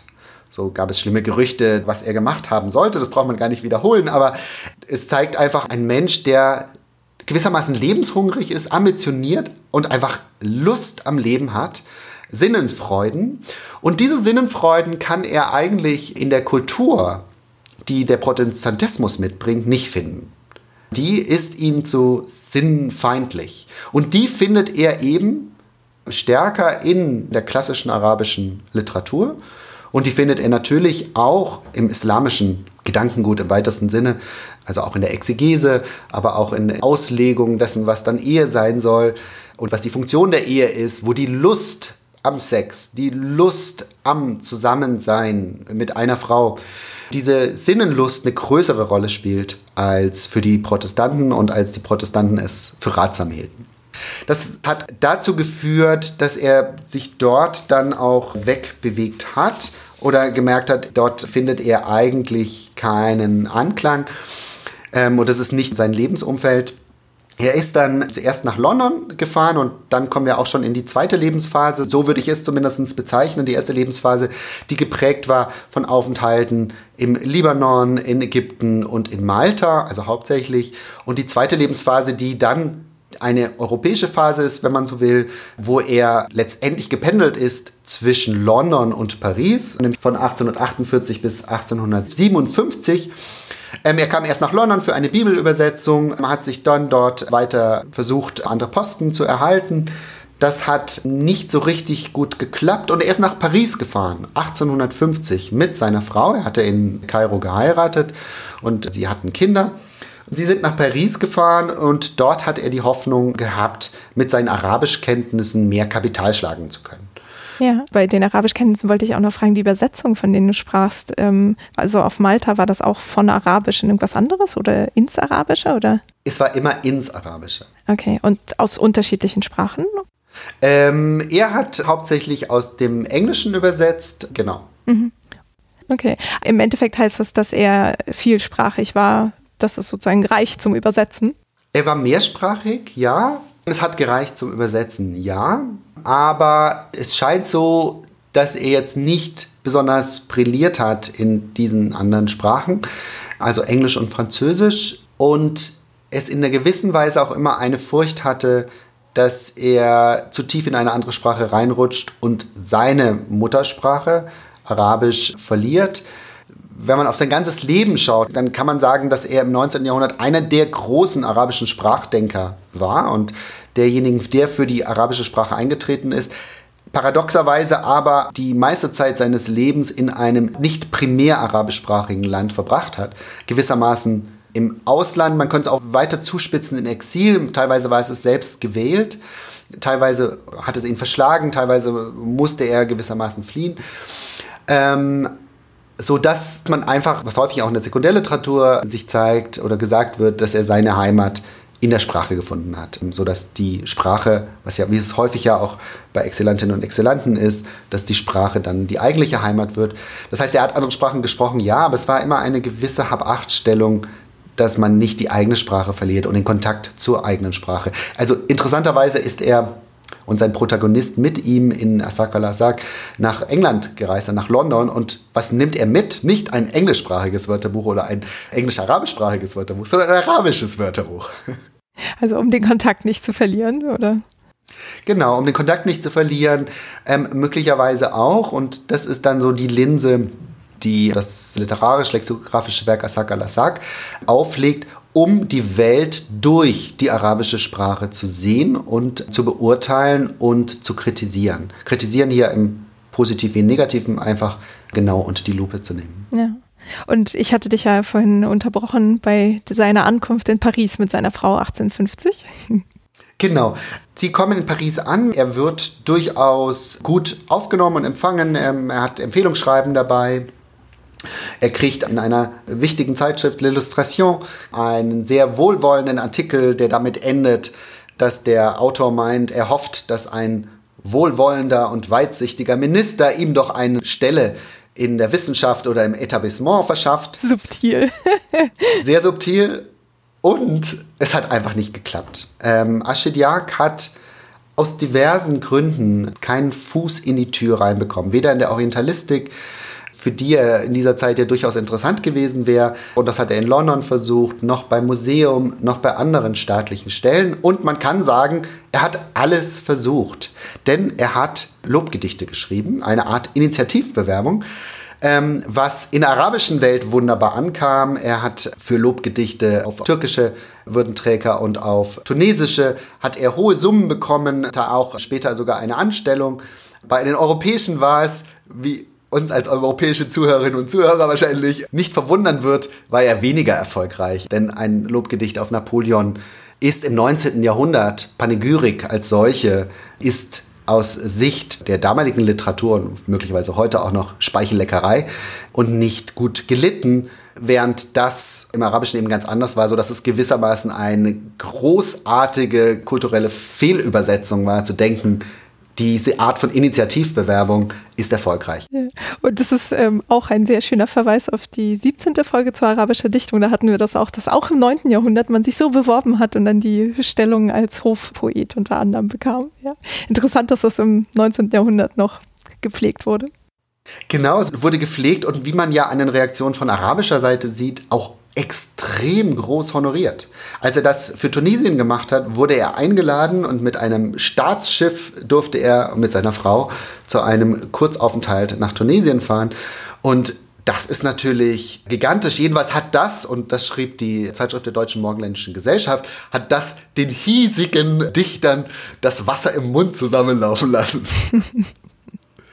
ähm, gut, er hat also keinen Fuß in die Tür bekommen hatte aber gute Kontakte. Ein anderer Grund ist, dass Aschidiak, und das hatte ich vorher schon erwähnt, ein begnadeter Polemiker ist. Das heißt, er hatte eine spitze, scharfe Zunge, die auch vor der Société Asiatique nicht Halt gemacht hat. Die Akademie, wo die Orientalistik mit angebunden war. Und so ist Asak al-Asak ein literarisches lexikografisches Werk. Im Anhang aber hat es eine extrem scharfe Kritik der europäischen Orientalisten. In dieser Kritik wirft Ashid Yag ihn, und da kann man sagen, da ist er gewissermaßen ein Vorläufer von Edward Said, da wirft er ihnen Orientalismus vor. Auf vielfältiger Ebene und formuliert das derartig scharf, dass einem der Atem stockt, wenn man als nicht-arabischer Orientalist, sage ich mal, 150 ähm, Jahre später das Werk liest das ist schon auf der einen Seite großartig und auf der anderen Seite gnadenlos brutal. Okay, das macht einem aber auch nicht wirklich Freunde dann wahrscheinlich vor Ort, oder? Das macht einen nicht wirklich Freunde und ist wahrscheinlich einer der vielen Gründe, warum Assak al-Assak nach seiner Publikation 1855 in Paris von der Société Asiatique, also es wurde in Paris veröffentlicht vom Buchhändler bzw. Verleger der Schriften der Société Asiatique, also ganz nah an der Orientalistik. Und nach 1855 hat sich gezeigt, dass dieses Buch kein einziges Mal mehr groß wahrgenommen wurde oder besprochen wurde im Journal der Société Asiatique, sodass man hier sagen kann, das Buch war weniger unbekannt. Dafür ist es einfach zu zentral in den damaligen Strukturen und Netzwerken gewesen als dass es viel mehr unbekannt gemacht wurde. Das sagt zumindest Fawaz Tarabulti und Aziz Al-Asme. Und da ist viel dran. Ich habe aufgezeigt, quasi wie oft Ashidiak vorher eigentlich in dem Journal Asiatik Thema wurde, wie er angesprochen wurde, wie über ihn berichtet wurde und wie ab einem gewissen Punkt die Beziehung abkühlt und nach 1855 ist erstmal langes Schweigen. Hm. Und dann verlässt er auch Paris oder bleibt er da? Genau, er verlässt dann Paris, erst nach London hin, schlägt sich dort in einer Art Firma durch, ist sehr unglücklich und reist dann nach Tunesien ab, wo ihm eigentlich die leitende Funktion in einer staatlichen Zeitung, Araid Tunisi, zugesprochen wurde. Ähm, durch Intrigen, Missverständnisse wird er diese Position nie erhalten. Er konvertiert in Tunesien vom Protestantismus zum Islam und bricht dann wenig später, 1859 nämlich, nach Istanbul auf, kommt dort 1860 an, wird dort und da hat die Initiativbewerbung der Panegyrik Früchte getragen, wird dort quasi Korrektor in einer staatlichen Druckerei, gründet aber, und das ist dann das Wichtige, seine eigene Zeitung Al-Jawaib, also eine arabischsprachige Zeitung, die als erste unabhängige Zeitung gilt, die allerdings, das muss man vielleicht noch hinzufügen, nicht immer ganz finanziell und intellektuell unabhängig war, aber die zumindest mit dem Anspruch aufgetreten ist, unabhängig zu sein und in dem Ashitiak in den folgenden Jahren dann sehr viel veröffentlicht. Mhm. Und Jawaib heißt Antworten, oder? Nein, Jawaib heißt eigentlich, ich habe es versucht zu übersetzen als Neuigkeiten aus der Ferne sind quasi Neuigkeiten oder Nachrichten, die ganz schnell sich von weit her verbreiten. Ich dachte auch ganz am Anfang, das heißt, irgendwas mit Antworten muss ja. haben, aber das ist hier nicht der Fall. Okay, also das heißt, trotz dieser Probleme, die er dann im europäischen Ausland hatte, ist er dann doch ganz gut sozusagen angekommen und konnte seinen Aktivitäten nachgehen dann in Istanbul. Genau, in Istanbul ist er ganz gut angekommen. Auch da gab es natürlich immer wieder Probleme, also Probleme häufig auch finanzieller Art. Er konnte nicht alles drucken lassen, was er wollte. Er musste die Finanzierung bekommen. Also man hat dort viele Bittbriefe von ihm, wo er darum bittet, quasi einen Druckkostenzuschlag, ähm, wenn man so will. Aber natürlich auch die Druckerlaubnis bekommen, was ja auch nicht immer gegeben war. Das heißt, er war dort aktiv hat aber den Kontakt mit der arabischen Welt, gerade durch seine Zeitung Al-Jawaib, nie verloren, sondern eben intensiviert, hat sich nicht von Europa abgewandt, aber hat, würde ich sagen, den arabischen und darüber hinaus auch bis in den persischsprachigen oder in den indischen Bereich durchaus Korrespondenten gehabt, mit denen er eng zusammengearbeitet hat und wo auch gewisse Schriftsteller dann bei ihm untergekommen sind. Ähm, interessanterweise hat er dann eben nicht nur, und das ist für seine Wirkungsgeschichte interessant, nicht nur eine Zeitung gegründet, sondern auch einen Verlag, wo er seine Werke verlegt hat. Er ist quasi auch als Herausgeber in Erscheinung getreten und das ist insofern interessant, dass er sehr akribisch die Werke durchgeschaut hat, sodass er eine wichtige Rolle bei der Erneuerung oder beim Entstehen einer arabischen kritischen Edition hat. Ganz am Ende seines Lebens wird er dann Lisan al-Arab, äh, das Wörterbuch, über das wir vorhin gesprochen haben, nochmal also herausgeben in Kairo und dort sieht man sehr weitsichtige, sehr belesene Kommentare an der Seite und er hat sich sehr viel Mühe gemacht bei dieser Ausgabe. Interessant natürlich auch, dass er das Lisan al-Arab herausgibt und eben nicht Al-Qamus al-Mohid. Ja. Und du hattest ja vorhin schon erwähnt, dass er auch gelesen wurde, also rezipiert wurde. Er war jetzt kein Niemand sozusagen in dieser Nachterbewegung. Ähm, war er denn jemand Wichtiges oder irgendwie nur so eine der Figuren? Ähm, das ist eine gute Frage, weil es, glaube ich, das Bild von ihm ein bisschen zurechtrückt. Und zwar genau dann, wenn man diese Lebensphasen, die ich vorschlage, nämlich frühe, mittlere und späte Lebensphase, sich anschaut. Also in der frühen Lebensphase war er in seinen Kreisen durchaus bekannt. Dort hat er als Didaktiker und Übersetzer gearbeitet in hauptsächlich Ägypten und Malta.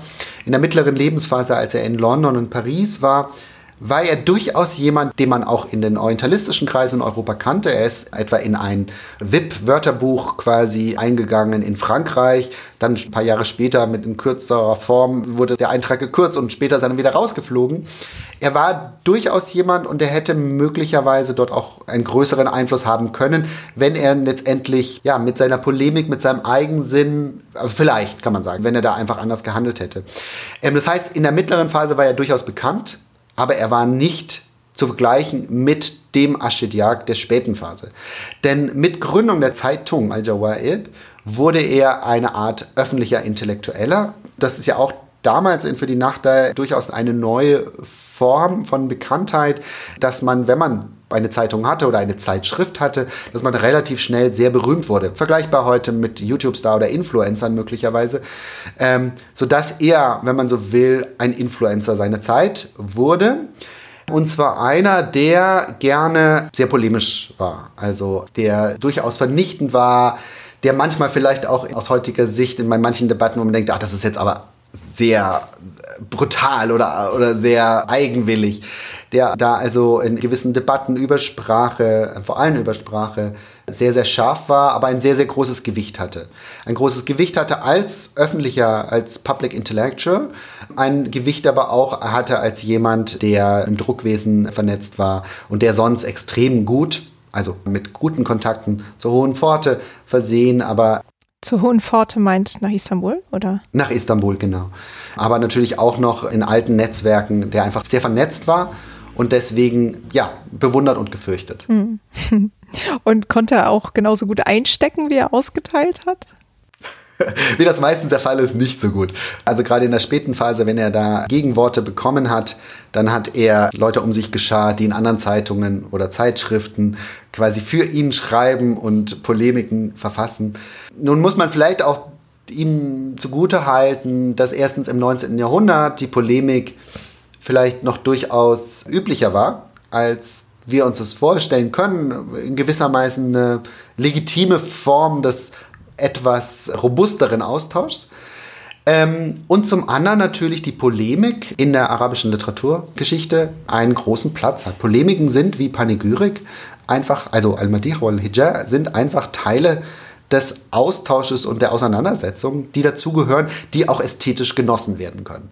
Und das heißt, wenn man sich diese Bosheiten mitunter und Übertreibungen liest, dann kann man dem möglicherweise auch ästhetisch was abgewinnen, wenn man mal sich daran gewöhnt hat, dass die in dieser Schärfe geführt werden. Ja. Panegyrik ist Lobdichtung, ne?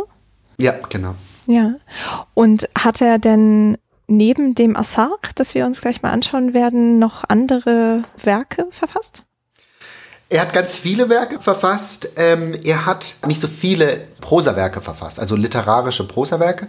Das wichtigste literarische Prosawerk, das er geschrieben hat, ist Asak al-Asak, wie Mahawal Fariaq, das 1855 in Paris erschienen ist. Er hat viele didaktische Werke verfasst. Das beginnt mit Werken in Malta und geht bis in die mittlere Phase hinein, wo Sprachlernbücher für Arabisch ähm, und so weiter. Er hat dann in der mittleren und späten Phase vor allem diese lexikografischen Werke verfasst. Und die sind also fast alle in der späten Phase erschienen, also publiziert. Aber, und das ist auch wichtig im Kopf zu haben, in dieser Zeit war es so, dass man Werke sehr, sehr häufig, sehr lange an diesen Werken geschrieben hat. Also man hatte ja nicht Zeit zu sagen, man setzt sich jetzt mal ein, zwei Jahre oder drei Jahre hin, wie möglicherweise bei einer Promotion und schreibt ein Buch, sondern äh, man hatte einen Brotberuf, man ist herumgereist und so hat man viele Schriften mit sich geführt und das war auch der Fall bei Aschidiak. Das heißt, dass die großen lexikografischen Werke, die würde ich sagen, oder so habe ich das in meinem Buch argumentiert, die wichtig für das Verständnis von Assak sind, eigentlich alle nach Assak erschienen sind die aber in den Vorläuferversionen bereits in Assak literarisch aufbearbeitet werden oder wo Versatzstücke sich finden lassen und wo es hilfreich ist, quasi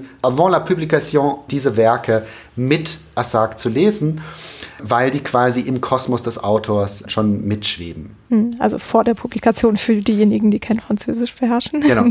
Hm, okay. Ähm, ja, dann lass uns doch mal uns Assag anschauen. Das ist ja sozusagen der Kurztitel von dem längeren, den du gerade genannt hast. Und der ist auch so ein Wortspiel oder was heißt der genau, der Titel? Ja, das ist sehr, sehr spannend, was der heißt. Ähm, ich habe zehn oder zwölf mögliche Übersetzungen für den Titel in meinem Buch aufgelistet.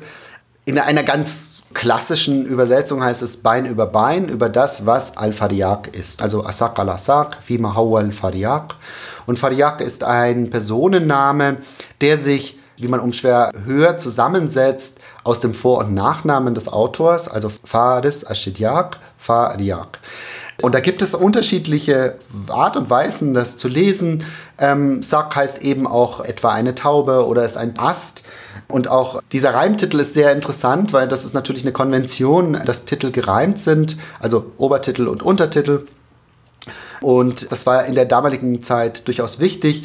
Es spielt auf unterschiedliche Momente an. Etwa hat es ein sexuelles Moment, Bein auf Bein. Das ist eine sehr intime Stellung. Das habe ich erotisch mal versucht nachzudichten. Wade umschlingt Wade über Al-Fadiaks Eskapade. Denn in der Tat geht es häufig darum, dass Al-Fadiak eigentlich ein großer Frauenliebhaber ist. Ähm, das ist einer der Aspekte, die sehr an diesem Werk kritisiert wurden, besonders von den Zeitgenossen, dass es geradezu unmoralisch, sexuell obszön, zu freizügig sei. Und das wurde von arabischer wie auch von europäischer Seite kritisiert.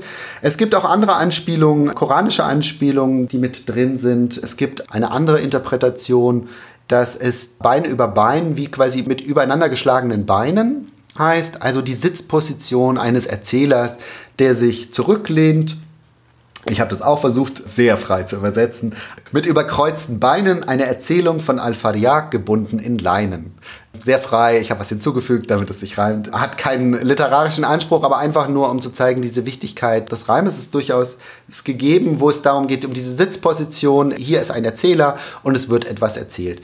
Ähm, Je nachdem, wie tief man dort reingeht, findet man auch andere Schichten, die Lust und die Körperlichkeit ansprechen, die koranische Elemente haben, die archaische Elemente haben, also dieses Asaq ala Asaq, durchaus auch auf sehr alte Auseinandersetzungen mit Sprache zurück.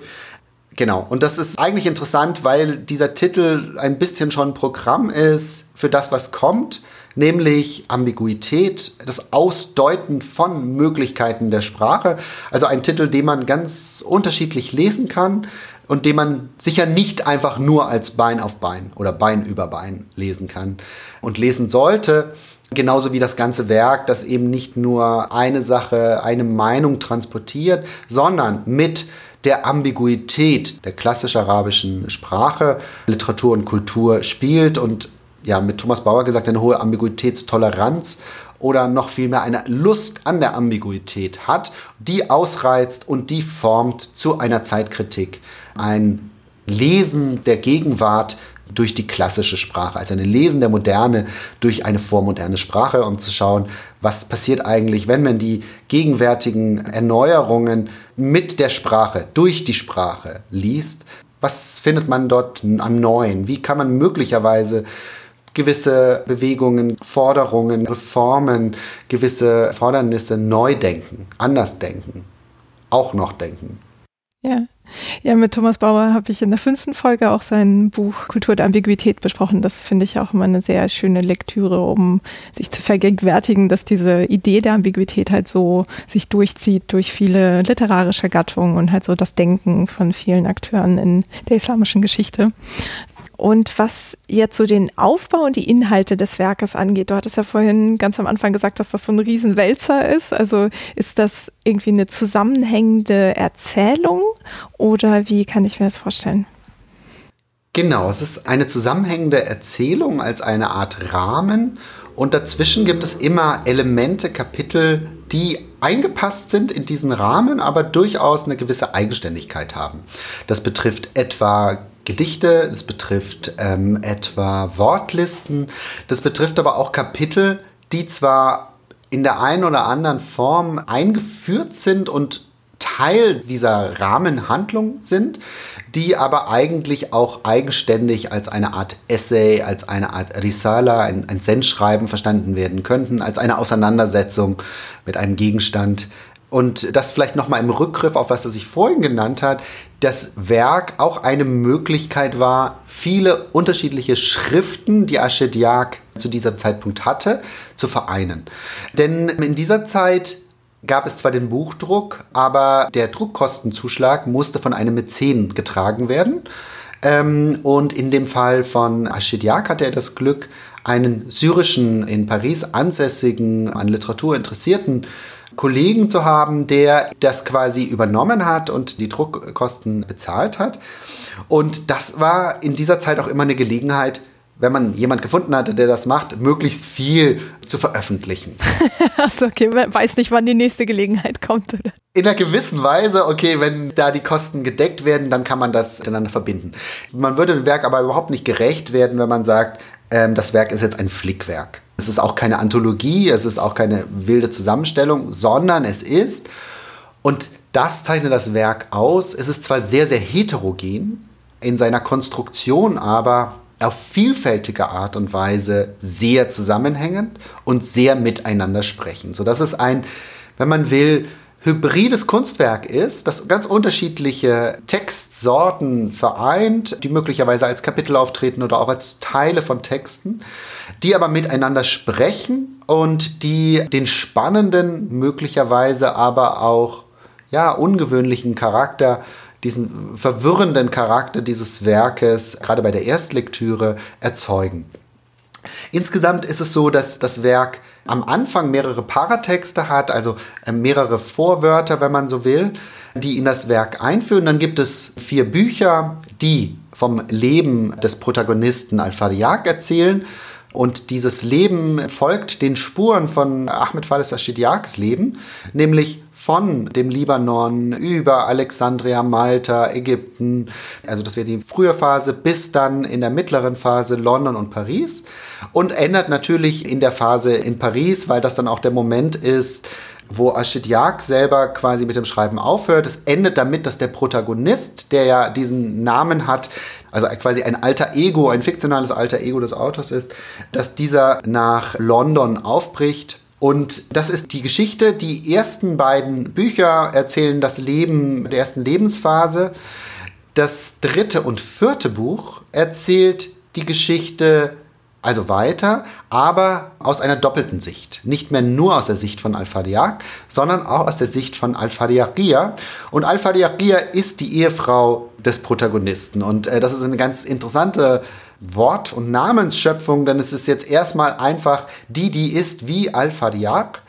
Und in der Auseinandersetzung, warum jetzt sie nicht Fadiaqa hieße, also einfach nur eine Fariaq-Frau, kann man dann an dieser Nisbe-Endung, also dieser adjektivischen Endung, eine Frau wie Al-Fadiaq durchaus Unterschiede nennen. Es ist nämlich nicht einfach nur die Frau von Fadiaq, sondern eine Frau nach der Art und Weise von Al-Fadiaq. Der Unterschied ist, dass die Frau genauso kritisch denkt wie Al-Fadiaq und damit und das ist die spannende Geschichte, gerade für die Emanzipation der Frau, über die wir ja vorher gesprochen hatten, dass dieses Buch die Geschichte einer Frau erzählt, die zur Bildung kommt und dadurch genauso, wenn nicht sogar noch scharfsinniger als die Männer wird.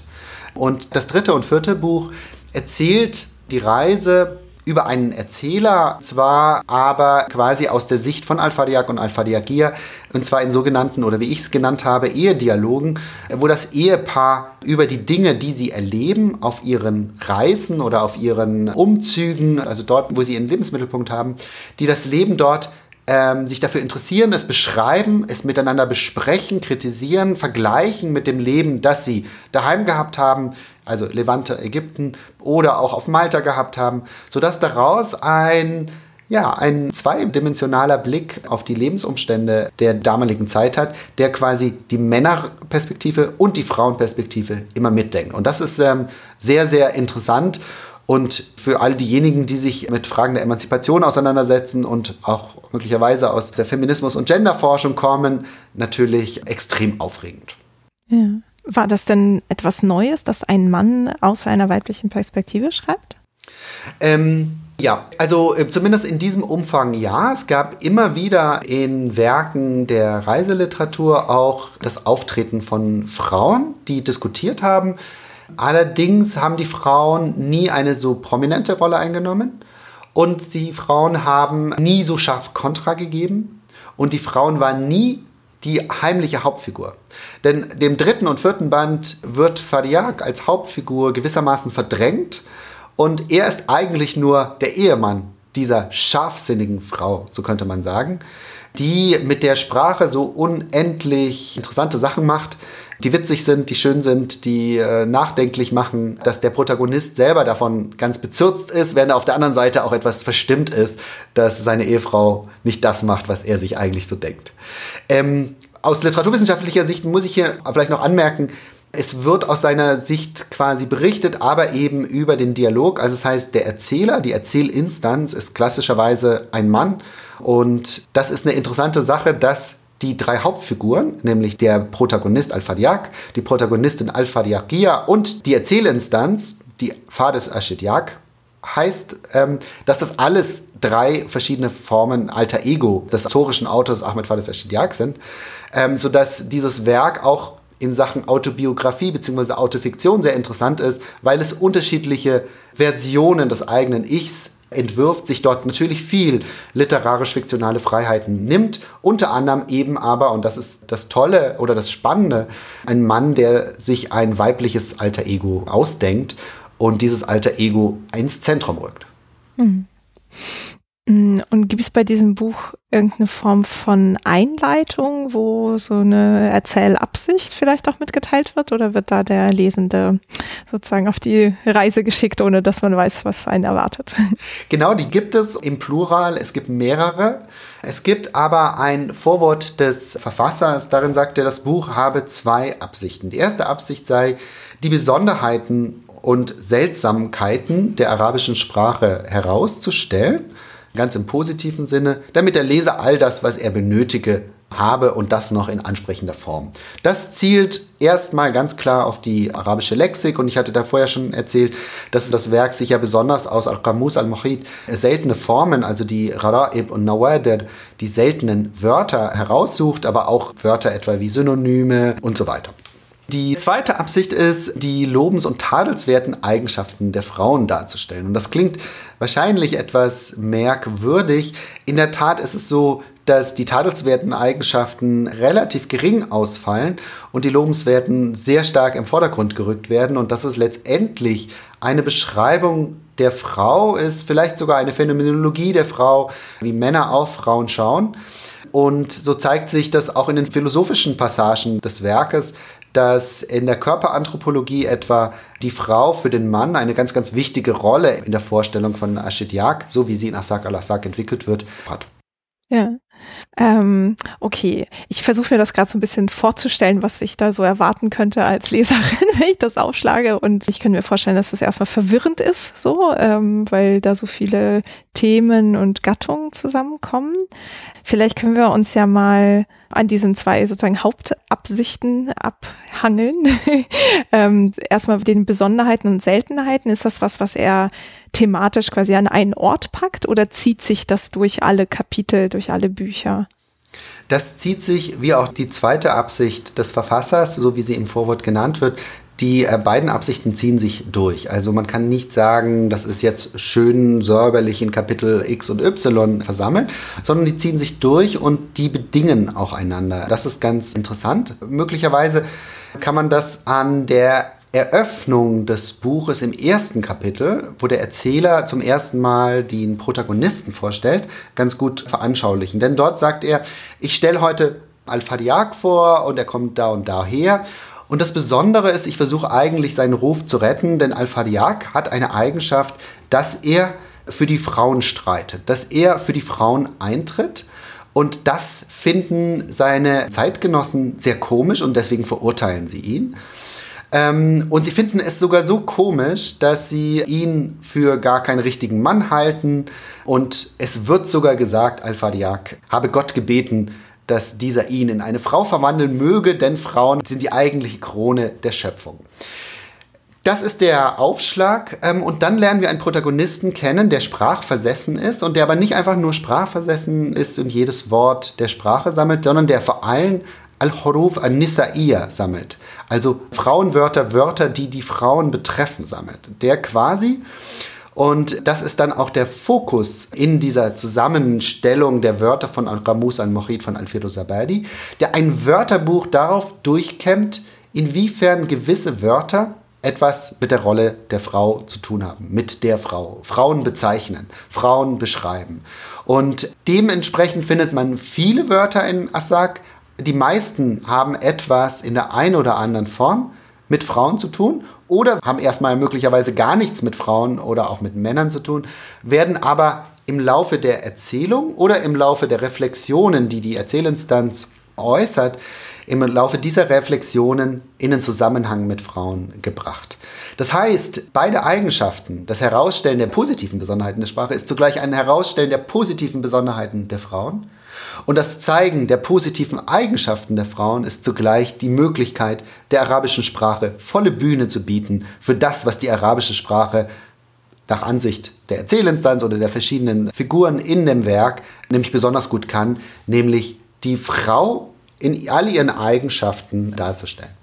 Sodass erstaunlicherweise diese beiden doch recht disparat scheinenden Absichten sehr eng zusammenhängen und es immer darum geht, die Wörter als solche zu sammeln und die Wörter als eine Brille auf die Gesellschaft, ein Fenster auf die Gesellschaft zu nehmen und zu überlegen, ähm, wie kann man die Welt dadurch anders verstehen. Hm. Ja, das hört sich ja auch nach dem an, was du auch anfangs schon gesagt hast, dass der Sprache so diskutiert wurde und aktiv irgendwie gestaltet und dass man das hier in dem Werk sieht, dass er das so aufgreift und anwendet, auch noch auf ein anderes Thema, das zu der Zeit auch so virulent diskutiert wurde, und zwar die Rolle der Frau. Okay, spannend. und ähm, was sagt er so zu den Eigenschaften der Frau? Vielleicht können wir mit den Tadelswerten erstmal einsteigen, weil sie weniger sind. Ähm die tadelnswerten Eigenschaften sind letztendlich genauso auch häufig wie die positiven Eigenschaften, sind letztendlich in einer gewissen Weise Klischees. Also tadelnswerte Eigenschaften sind, die Frauen sind geschwätzig, die Frauen sind zanksüchtig, die Frauen sind übertrieben empfindlich, etc. Das Interessante aber ist, dass er selbst diese Klischees im Laufe des Buches, ganz besonders im dritten und vierten Teil, aber auch in den ersten beiden Teilen immer wieder umdeutet. Das heißt, was er macht, ist, dass er tatsächlich Wörter in Bezug auf die Frauen, explizit oder implizit, mit mehr oder minder deutlichen Bezug auf die Frauen sammelt und dabei sich natürlich auch viele misogyne, viele frauenfeindliche Wörter finden. Ich habe mal ein Wort mitgebracht, das ein so im frauenfeindlichen Kontext häufig verwendet wird und das ist Mufassila, Mufassilat. Und das bezeichnet laut Alfiru Zabadi eine Frau, die ihrem Mann, wenn sie Sex haben soll, sagt, ich habe meine Tage, um ihn abzuweisen. Kurzum, die keinen Sex haben möchte, also unausgesprochen, obwohl das ihre Pflicht wäre, und sich mit einer List herauszieht. Das ist ein Wort, das eines der vielen Wörter ist, das die Verschlagenheit im negativen Sinne der Frau herausstellt, die ja also spätestens seit dem Koran und danach in der arabischen Literatur eine unendliche Bandbreite an Anekdoten kennt, wo die Hinterlist, die Verschlagenheit der Frau im Negativen herausgestellt wird. In manchen Anekdoten aber, das ist dann ganz interessant, auch ins Positive gewendet wird als die Frau, die den Mann eben verführt und der Mann, der sich gerne verführen lässt. Und was macht Ashityak hier? Er sammelt auch solche Wörter und wendet sie aber durch die narrative Rahmung, durch die Erzählungen, die sie eingebettet sind, so um, dass diese Frau besonders klug ist, denn es handelt sich, und hier macht er eine Allegorie auf von der Reformation, also der protestantischen Reformation. Er sagt, es gibt quasi eine Kirche, die die Menschen betrügt damit meinte die katholische Kirche. Und die Männer, die kaufen dem Klerus, also den Händlern, alles ab. Die verstehen das gar nicht. Die Frauen sind aber übertrieben empfindlich und spüren, was der Klerus, wie sehr die eigentlich die Männer betrügt. Etwa der Stoff ist nicht so gut gewoben, wie er hätte sein sollen, also als Allegorie. Oder was sie als Fleisch verkaufen, ist gar kein Fleisch und so weiter. so dass die Frauen den Männern umgangssprachlich gesagt aufs Dach steigen und sagen so, ihr müsst euch jetzt da mal an den Klerus wenden, das passt so alles nicht. Dann wenden sie sich an den Klerus und der Klerus hat schöne Worte und sagt, nein, ihr als Laien könnt das gar nicht verstehen, das kann nur jemand verstehen, der in einem Grad des Klerus oder der etwa Papst ist, denn der hat den Durchblick umgangssprachlich gesagt. Und die Männer lassen sich damit abspeisen, die Frauen aber nicht und sagen, nein, so ist das nicht. Und wenn ihr jetzt euch nicht trennt von diesem Klerus, und damit wird der aufklärerische Topos des Priestertrug verwendet, also die Priester als Betrüger an den Gläubigen, wenn ihr euch nicht trennt, dann sind wir Mufassila, Mufassilat. Dann sind wir eben solche Frauen, die euch betrügen und euch um möglicherweise den Ehesex bringen, denn dann weisen wir euch ab. Und er wendet hier das also um und es ist positiv gemeint. Es ist also nicht eine Frau, die dem Mann etwas verweigert, weil sie keine Lust hat und sie müsste es eigentlich machen, sondern eine Frau, die hier die Führung quasi übernimmt und sagt, nein, wir müssen uns trennen von dem, diesem Klerus, weil er uns betrügt. Und diese Umformungen, Umwertungen sind sehr, sehr wichtig, ähm, sodass das Werk ganz viele durchaus könnte man aus heutiger Sicht sagen, misogyne, problematische Begrifflichkeiten verwendet, diese aber in einen Kontext tut, wo die Frau plötzlich aufgewertet wird und wo die, hin verschlagene Hinterlist plötzlich in etwas, was man im Wissenschaftsjargon jetzt als Agency sehen würde, als Empowerment. Frauen, die die Fähigkeit haben, über die Verhandlungen von Sex die Männer zu etwas zu bringen, was sie wollen.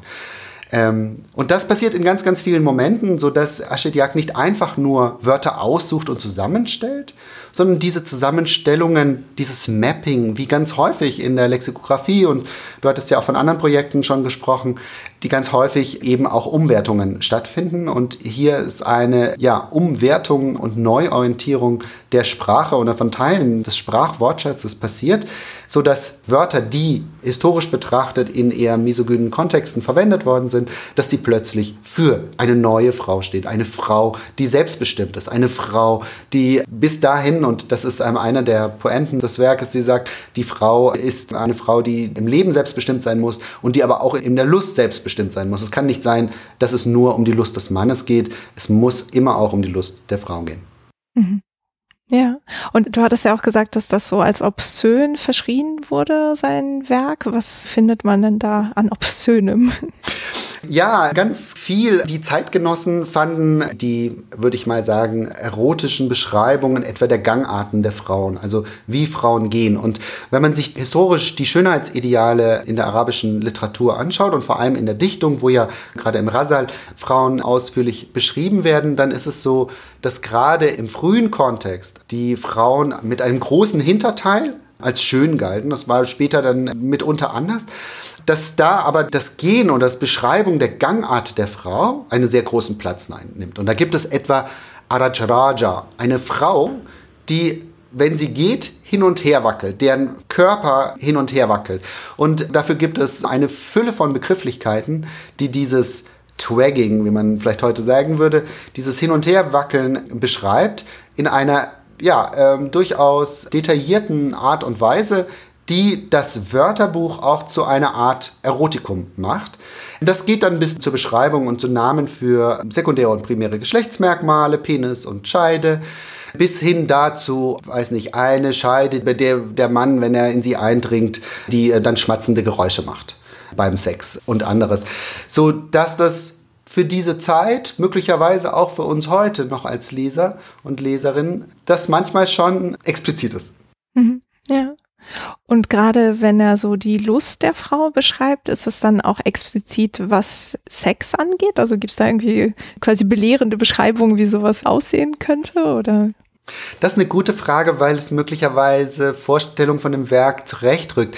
Denn ähm, was nicht passiert ist, dass die sexuelle Lust der Protagonisten beschrieben wird. Also wir erfahren nichts über ihr Liebesleben, wir erfahren sogar wenig über körperliche Intimität der beiden. Also es ist nicht persönlich an den beiden festgemacht. Was wir aber viel erfahren darüber sind allgemeine Ausführungen über die Lust der Männer, die Lust der Frauen. So dass hier gewissermaßen die Privatsphäre sehr stark gewahrt wird. Es ist quasi auch in dem Sinne keine erotische oder gar pornografische Beschreibung dessen, was in dieser Ehe der Protagonisten vor sich geht. sondern es ist eher eine Überlegung darüber, was die Lust der beiden Geschlechter, wie sie sich möglicherweise unterscheidet oder was für sie wichtig ist, anhand der Wörter, die das Wörterbuch, und das ist vor allem Al-Qamus, aber manchmal auch darüber hinaus, was der arabische Wortschatz an Wörtern zur Verfügung stellt ähm, so dass es darum geht, was für den Mann die schönen Eigenschaften an der Frau sind und umgekehrt, was die Frau an dem Mann attraktiv findet, welche Formen der Lust es gibt, ob die Lust am Geschlechtsverkehr als solche größer ist als die Vorstellung von der Lust am Geschlechtsverkehr und ein Denken oder Sprechen darüber bis hin zu, wie viel Lust es macht, mit dem Mann zu flirten und ihn vielleicht ähm, auch ein bisschen auf Abstand zu halten. Ja. Und ist diese Überlegung über die Lust auch Teil dieser lobenswerten Eigenschaften von Frauen oder hat das damit nicht so viel zu tun? Die lobenswerten Eigenschaften, so wie sie im Vorwort beschrieben werden, sind erstmal äußerliche Merkmale, also der Gang der Frauen, der beschrieben wird. Und im Laufe des Entwicklungsnarrativs, des Entwicklungsromans, wenn man das jetzt so von heute aus gesehen möglicherweise beschreiben würde, da geht es dann wirklich darum, dass die Frau dem Mann ebenbürtig ist und dass die Frau dem Mann, und hier ganz konkret Al-Fadiaqiyya, dem Al-Fadiaq gegenüber sehr gewitzt ist und dass diese Form des Umgangs dieses Witzes im alten Sinne, wo es auch noch mit Scharfsinn zu tun hat, ist dieser Witz Teil dieser ja, Erotik zwischen den Geschlechtern ist, wo man merkt, wenn eine Frau diese Bildung bekommen hat, dann ist sie ja mindestens ebenbürtig dem Mann und das schafft noch viel mehr Lust, als wenn die Frau einfach keine Bildung bekommen hat und nur ihre traditionelle Rolle erfüllen muss. Mhm. So dass ähm, auch diese Auseinandersetzung darüber, Teil der Erotik ist, sodass Erotik, und das ist vielleicht auch ganz interessant, das Werk sich einerseits über sexuelle Lust sehr stark und für seine Zeit in einer außergewöhnlichen Deutlichkeit auseinandersetzt, zugleich aber die Lust eben nicht nur auf Sex und Sexualität beschränkt, sondern es immer auch um die anderen Lüste geht. Und ähm, ganz interessant, also Lust, wird ganz häufig auch im Plural verwendet, Aladhat, die Lüste. Es geht die Lust am Essen, die Lust am Musik hören, die Lust an der Geselligkeit, vor allem an der Heterosozialität, also die Ichtilat, in der, heißt es in der damaligen Zeit, dass im öffentlichen oder halböffentlichen oder auch im privaten Raum Mann und Frau zusammenkommen und es eben keine Geschlechtertrennung gibt. Die Lust daran wird genauso beschrieben wie ebenso auch die Lust an der Sprache. Es ist ganz wichtig, die Sprache nicht einfach nur als etwas zu nehmen, was man benutzt, was man im Wörterbuch nachschaut, sondern die Sprache als ein Erotikum zu betrachten. Sodass hier eine Ars Erotica entworfen wird, die, wie Foucault das ja in der Einführung zur Geschichte der Sexualität ja auch darauf hinweist, gar nicht verschränkt oder zugeschnitten, allein reduziert auf Sexualität ist, sondern die sich wieder öffnet, die versucht, eine andere Form von Körperanthropologie zu entwickeln, wo die Sinne und die Sinnlichkeit in allen Lebensgebieten Einzug hält und eine treibende Kraft wird, um den Menschen als Menschen richtig geradlinig in seiner Funktion, in seiner Welt zur vollen Entfaltung zu helfen. Hm. Und war das eine Stoßrichtung, die neu war? Ähm, das ist das, was absolut neu ist. Beziehungsweise das, was in seiner Zeit skandalös ist und wo er in seiner Zeit vollkommen rausfällt. Das heißt, der Frauendiskurs, da stimmt er in vielen Punkten mit Zeitgenossen und auch Zeitgenossinnen überein. Dort, wo es die Sexualität betrifft, überschreitet er rote Grenzen, was Zeitgenossen auch anmahnen. Und die Philosophie der Lust, die er hier ausbreitet, ist keine neue in dem Sinne, würde ich sagen, sondern findet sich durchaus, wenn man in die klassischen Texte hineinschaut. Dort findet man eine Joie de Vivre in der albasidischen Literatur. Es gibt ganz häufig Traktate über die Lüste. Dort habe ich einige nachgewiesen in meinem Buch, die damit anfangen, es gibt so und so viel Lüste. Es gibt die Kleidung und es gibt das Hören und es gibt das Kochen. Und wenn es ein Kochbuch ist, dann ist das Kochen natürlich die höchste Lust. Und wenn es ein Traktat über Musik ist, ist dann die Musik die höchste Lust. Bei Shidyak weiß man gar nicht, was die höchste Lust wäre. Ich würde sagen, die Lust der Sprache und die Lust an der Sozialität mit dem anderen Geschlecht. Ähm, ich glaube, ihm wurde teilweise vorgeworfen, dass er ein totaler Hedonist sei und gänzlich jegliche Rollen aufheben würde zwischen Mann und Frau, auch in Bezug auf Sexualität. Das kann man in einigen Punkten so lesen. Ich glaube aber eher, er bleibt da in einem Rahmen der Institution Ehe, mehr oder minder, und ähm, interessiert sich weniger als für eine gänzlich ausgebreitete Lust, interessiert sich für eine Lust oder eine Lustverfeinerung in Partnerschaften und eigentlich in der Keimzelle der Gesellschaft für das, was für ihn die Keimzelle der Gesellschaft war, nämlich gar nicht unbedingt die Familie, weil er auch da äh, interessante Akzente setzt, sondern in der Partnerschaft. Ähm, Mann und Frau als Keimzelle aus diesen Gesprächen daraus, was sich da ergibt. Und dieser Austausch ist für ihn extrem wichtig. Bei der Gelegenheit kann man vielleicht noch sagen, dass was Shediak nicht war. Und jetzt denkt man, oh, ganz modern. Und ähm, Ashediak war kein Verfechter von Homosexualität oder gleichgeschlechtlicher Liebe. Das heißt, er bricht dort gewissermaßen mit einer Tradition, die ja auch in der Literatur sehr, sehr stark vertreten war. Ganz egal, wie stark sie, und da hat man natürlich wenig Hinweise, aber wie stark sie dann gelebt wurde. Das heißt, er ist jemand, der ganz klar sich gegen Homoerotik wendet und sie sogar in Asak al-Asak polemisiert, zugleich aber sehr, sehr stark für eine Sinnlichkeit im ganz weiten Sinne zwischen Mann und Frau plädiert. Mhm. Ja, und das hört sich auch so ein bisschen an nach so einer Verbindung aus eben Themen altarabischer Dichtung zum Beispiel auch, also halt eben diese Sinnlichkeit und gleichzeitig das Hineinbringen in diese zeitgenössischen Diskussionen, die, wenn ich das jetzt richtig gehört habe, so eher entkörperlicht waren, also wo es eher so um den Intellekt und den Fortschritt der Gesellschaft und so geht, wo sozusagen der Körper und das Miteinander gar nicht so eine große Rolle spielen. Genau, das ist korrekt. Ähm in der Tat gibt es eine gewisse Entkörperlichung und die Lustdiskussionen der Zeit, die geführt werden, sind Diskussionen über die Lust am Wissen zum Beispiel. Dort gibt es durchaus auch möglicherweise körperliche Elemente, aber die Verknüpfung ist immer die zur Ratio, zum Intellekt, zum Verstand. Und das hinterfragt Aschetiak nicht, dass er den Intellekt und den Verstand für unwichtig erklärt, sondern dass er diese Leiblichkeit, wenn man es jetzt im Deutschen sagen könnte, diese körperlich gefühlte Erfahrung des eigenen Körpers als was extrem Wichtiges betrachtet. Und wichtig eben nicht nur im Sinne, es ist schön, sondern es ist auch relevant für das Wissen. Es ist hier also ähm, leibphänomenologisch betrachtet ein Wissensverständnis, das nicht losgelöst vom Leib sein kann. Also durchaus auch Richtung Merleau-Ponty und äh, im deutschen Kontext Hermann Schmitz, für die Leiblichkeit im Zuge der neuen Phänomenologie extrem wesentlich sind für Wissen. Weil wir einen Körper nicht nur haben, sondern auch ein Körper sind, sind wir auf unseren Körper geworfen und können nur durch diesen Wissen aneignen, Wissen verstehen, Wissen umformen. Und das ist für Schitjak ganz wichtig.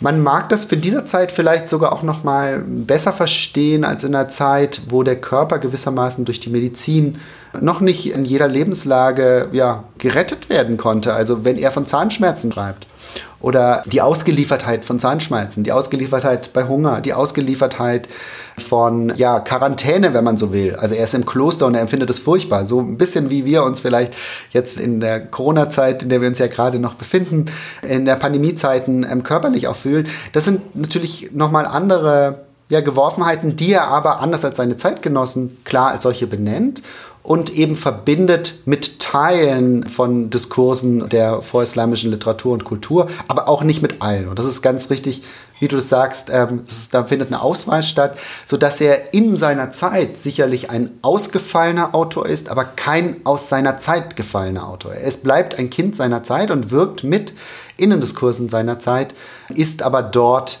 häufig ein Exzentriker. Hm. Ja.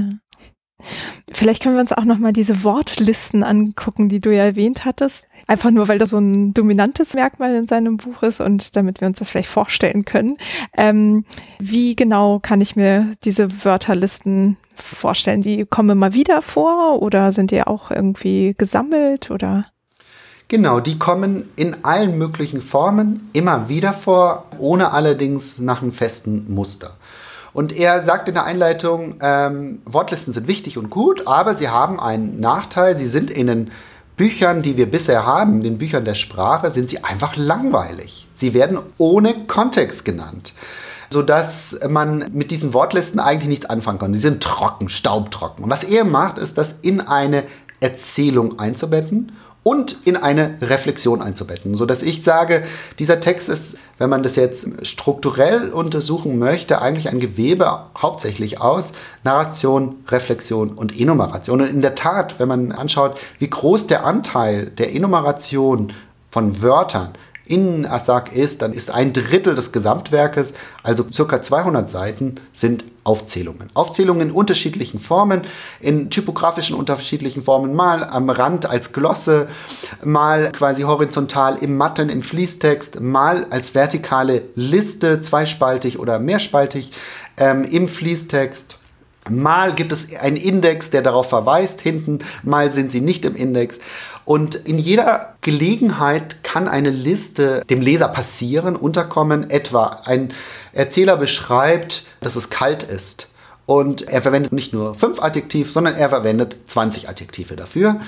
Oder man unterhält sich über etwas und plötzlich benutzt der eine ein Synonym und der andere benutzt ein anderes Synonym und es kommt eine Aufeinanderfolge von bis zu 50 Synonymen für etwas. Oder man beschreibt eine Laute, das Tumbur, und die Tumbur, das ist jetzt eingebettet in eine Religionskritik. Viele Leute aus dem Christentum so zumindest der Protagonist, sind dieser Laute gegenüber schlecht eingestellt, weil sie sagen, ähm, das verführt die Sinne. Tumbur ist potenziell sündhaft. Und dann sagt der Protagonist, ja, aber wie kann das denn sein? Von dem Tumbur gibt es nur das Tantana. Das ist das, der Laut, den ein Tumbur macht. Während es doch in, wenn man jetzt nach Rom schaut und ähm, gerade die maronitische Kirche, zumindest der, der Schidiak angehörte, war Rom uniert. Also man hat auch da nach Rom geschaut. Im römisch-katholischen gibt es natürlich die Orgel, die ganz viele Laute macht. Und ich lese mal vor, welche Laute diese Orgel macht. Und ich lese es einfach mal auf Arabisch vor und danach dann die Übersetzung, nur dass man eine Idee hat. Und er sagt, ja, wie kann das denn sein? Ihr regt euch über die Verführung eines Tantana auf, das ein Tumbur macht, während die Orgel doch all das macht, nämlich Tantana, wa Dandana, wa Khankhana, wa Damdama, wa Salsala, wa Darbala, wa Jaljala, wa Qalqala, wa Zakzaka, wa Kaukaka, wa Bakbaka, wa Kakaka, wa Toktaka, wa Daktaka, wa Kaka'a, wa Kafarka'a, wa Shakshaka, und so weiter und so fort. Das ist der Beginn einer lautmalerischen Liste von Wörtern, wo man schon hört, irgendwas mit Klang haben die auf sich. Und ähm, wenn man das jetzt erstmal ganz wortwörtlich übersetzen würde, dann ist es der Klang einer Laute, das Summen einer Fliege, ein Näseln, eine zornige Rede, ein Donnergrollen, der Schlag einer Trommel, ein lautes Geräusch in der Fähne und so weiter und so fort. Aber das ist natürlich, wäre an der ästhetischen Dimension, an der Performance vorbei. Äh, wenn man es lautmalerisch übersetzen würde, dann heißt es, also habe ich das zumindest ins Deutsche gebracht, ein Schrummen und Summen, Brummeln und Grummeln, Wummern und Bummern, Dröhnen und Stöhnen, Fiepen und Piepen, Gluckern und Ploppen, Klackern und Plappern, Klirren und Rumsen. Und so weiter und so fort. Was hier gemacht wird, ist eine sehr interessante Sache, ist einfach eine Aufzählung als Teil einer Argumentation, zu sagen, okay, das Tumbur macht doch nur Tontana, während die Orgel all dieses große Spektrum hat. Und ähm, das kann man sich ja gut vorstellen, auch in dieser Zeit, wie gigantisch eigentlich diese großen Kirchenorgeln, die ja auch heute noch recht eindrucksvoll sind, geklungen haben, gewirkt haben können, sodass er durchaus einen Punkt gemacht hat. Zugleich macht er aber noch einen anderen Punkt. Er macht nämlich eine Apologie der Sprache, zu sagen, schaut her, was die arabische Sprache alles kann. Er führt die arabische Sprache in seiner Vielfalt vor und sagt, das alles zeigt die arabische Sprache. Und sie meint es nicht nur, sie hat nur nicht diese Bedeutung, sondern sie zeigt es quasi durch den Sprachklang, so dass hier eine ästhetische Performance geführt wird und sie gesagt haben, ja, schaut mal, was kann die Sprache alles? Wie großartig ist eigentlich die arabische Sprache? Und ähm, es bieten sich natürlich noch andere Lesarten an und das ist zugleich auch eine interessante Sache, dass diese Listen sich nicht einfach nur als eine Auflistung von Wörtern deuten lassen, sondern dass es dort häufig eine ästhetische und epistemische Überschuss gibt, gewissermaßen eine Überdeterminierung, eine Überinterpretationsmöglichkeit, ein Überschuss an Sinn. Man kann mehrere Sachen reinlesen, sie machen mehr. Sie bilden nicht nur etwas ab, sie werden nicht nur gebraucht, sondern sie machen selbst etwas und sie bieten die Möglichkeit als Leserinnen und Leser gewisse Dinge zu erleben auf epistemischer und auf ästhetischer Ebene. Und das ist, würde ich sagen, das sinnliche und intellektuelle Abenteuer, das mit den Listen ist, dass sie eine Bühne bieten für viele Deutungsmöglichkeiten. Wenn man nur reinschaut und wenn man nur den richtigen Kontext wählt. Und diese Kontexte werden Inasak al-Assag selbst gegeben im Sinne der Sprachphilosophie, der Körperanthropologie, der ähm, Religions- und Kirchenkritik. Die findet man aber auch, und das hatte ich vorher erwähnt, in den anderen lexikografischen, gerade in den lexikografischen Schriften, wo gewisse sprachphilosophische Annahmen bereits diskutiert werden und dann zwar erst später publiziert werden, aber hier quasi schon am Wirken sind im Vollzug. Mhm. Ja, das, glaube ich, trifft so auf den Punkt, was du vorhin gesagt hast. Da hattest du das Werk als hybrides Kunstwerk beschrieben und das veranschaulicht das, glaube ich, sehr schön, was da für Ebenen einfach in einem kurzen Abschnitt sein können. Und da wohl mit Absicht ja auch von Shedyak hineingetan wurden. ähm, ja, vielleicht können wir uns noch so zum Abschluss die Rezeption des Werkes anschauen, weil du ja auch in deinem Buch, das ich auf jeden Fall auch verlinken werde, was ja auch Open Access ist, das heißt, jede und jeder kann sich das einfach so herunterladen und durchlesen. Ähm, da schreibst du in der Einleitung davon, dass das Buch sozusagen Skandale, die wir ja jetzt schon besprochen hatten, irgendwie hervorgerufen hat und dann aber total in Vergessenheit geriet. Und war das das Resultat dieser Société Asiatique, die das hat verstummen lassen oder so? Oder gab es dann noch andere Gründe? Ähm, da gab es vielfältige andere Gründe. Also für Paris war das mit Sicherheit, in Frankreich war das mit Sicherheit ein Punkt, dass Chidiac verbrannte Erde hinterlassen hat und die Société Asiatique ihn quasi zu Tode geschwiegen hat. Ähm, andere Punkte sind, dass er mit seiner Rückwendung an die klassische arabische Sprache einen unpopulären Standpunkt zur arabischen Sprache vertreten hat Zumindest haben viele es so gelesen als für die klassische arabische Sprache und im Umkehrschluss gegen die Modernisierung oder moderne arabische Sprache. Das ist nicht der Fall, gerade wenn man sich das Gesamtwerk von Aschidiak anschaut, aber äh, wurde häufig so gelesen, sodass er da auch in Grabenkämpfe war. Teilweise wurde sein Werk dann eben als manieristisch abgetan. Jemand, der einfach bloß die klassischen Wörterbücher nachahmt oder eben diesen Stil nachahmt. So ungefähr ist ganz witzig, aber fügt nichts Neues hinzu. Und das ist natürlich eine Unkenntnis dessen, dass es hier eine Umwertung stattfindet und dass hier genau die Modernität in dieser Umwertung liegt.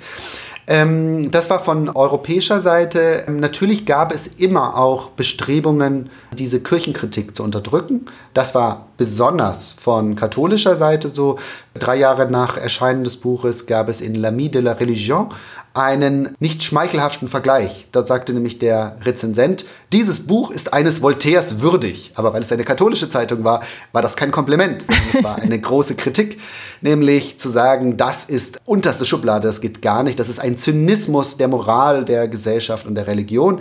Frankreich sollte das Buch verbieten lassen. Frankreich hat es nicht verbieten lassen, aber ähm, da zeigt man, welche Gefühle das ausgelöst wird. Und lustigerweise, die Augsburger Postzeitung hat das auch besprochen und hat gesagt, so ein schändliches Machwerk.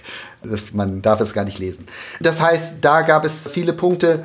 Auf arabischer Seite ist ganz klar das Moment, dass sich einer Lexik bedient wird, die noch nicht in Vergessenheit geraten ist im 19. Jahrhundert. Also auch die erotischen Wörter waren Teil eines Kulturkosmos, den ein gebildeter belesener arabischer Leser lesen konnte. Also wenn man die vorislamische Dichtung sich anschaut oder wenn man Wortlisten von Asuyuti sich anschaut. Äh, Erotika waren dort Teil der Standardbildung.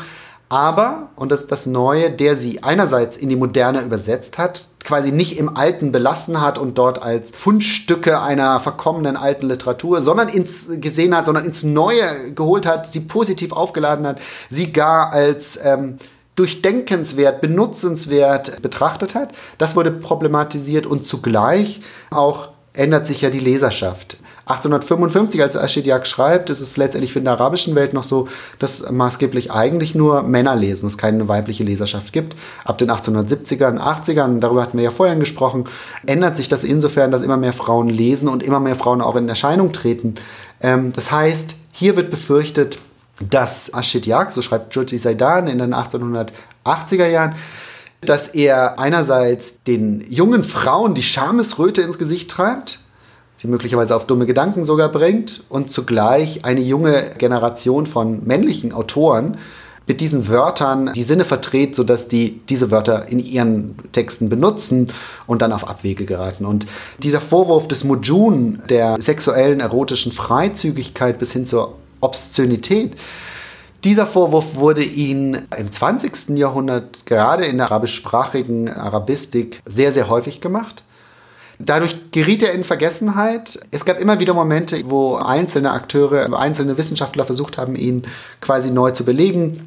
Es gab ein Werk, das ist vielleicht ganz interessant, das in den 1980er Jahren eine Neuauflage gemacht hat und das sagt, es ist ein total spannendes Werk, man muss es unbedingt lesen, aber für den modernen Leser sind diese Wortlisten unerträglich. Man muss die rausstreichen. Und ich mach, man modernisiert quasi dieses Werk ähm, und hat dann wirklich alle Wortlisten rausgestrichen. Und mit den Wortlisten hat man auch noch gleich den ganzen sexuellen Inhalt auf Unkenntlichkeit gestützt.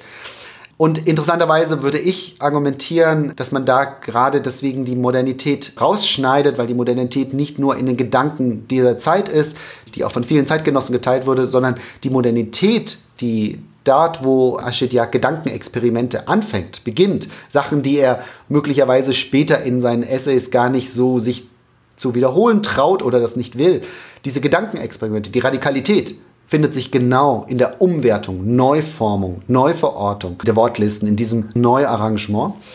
Ähm, und dann in den 2000er Jahren hat Radwa Ashur, eine berühmte ägyptische Schriftstellerin, aber auch Wissenschaftlerin, ein sehr schönes Buch über Assad geschrieben, das die mögliche Modernität, wie sie sagt, Al-Hadath al-Mumkina von Ashid Yaks Asak al-Asak heraushebt und dort sagt, wie sehr eigentlich diese Vorgehensweise, diese Verlistung, dieses Mapping neuen Blick auf die Moderne werfen kann, möglicherweise, so sagt sie, auf eine andere, nicht koloniale Moderne.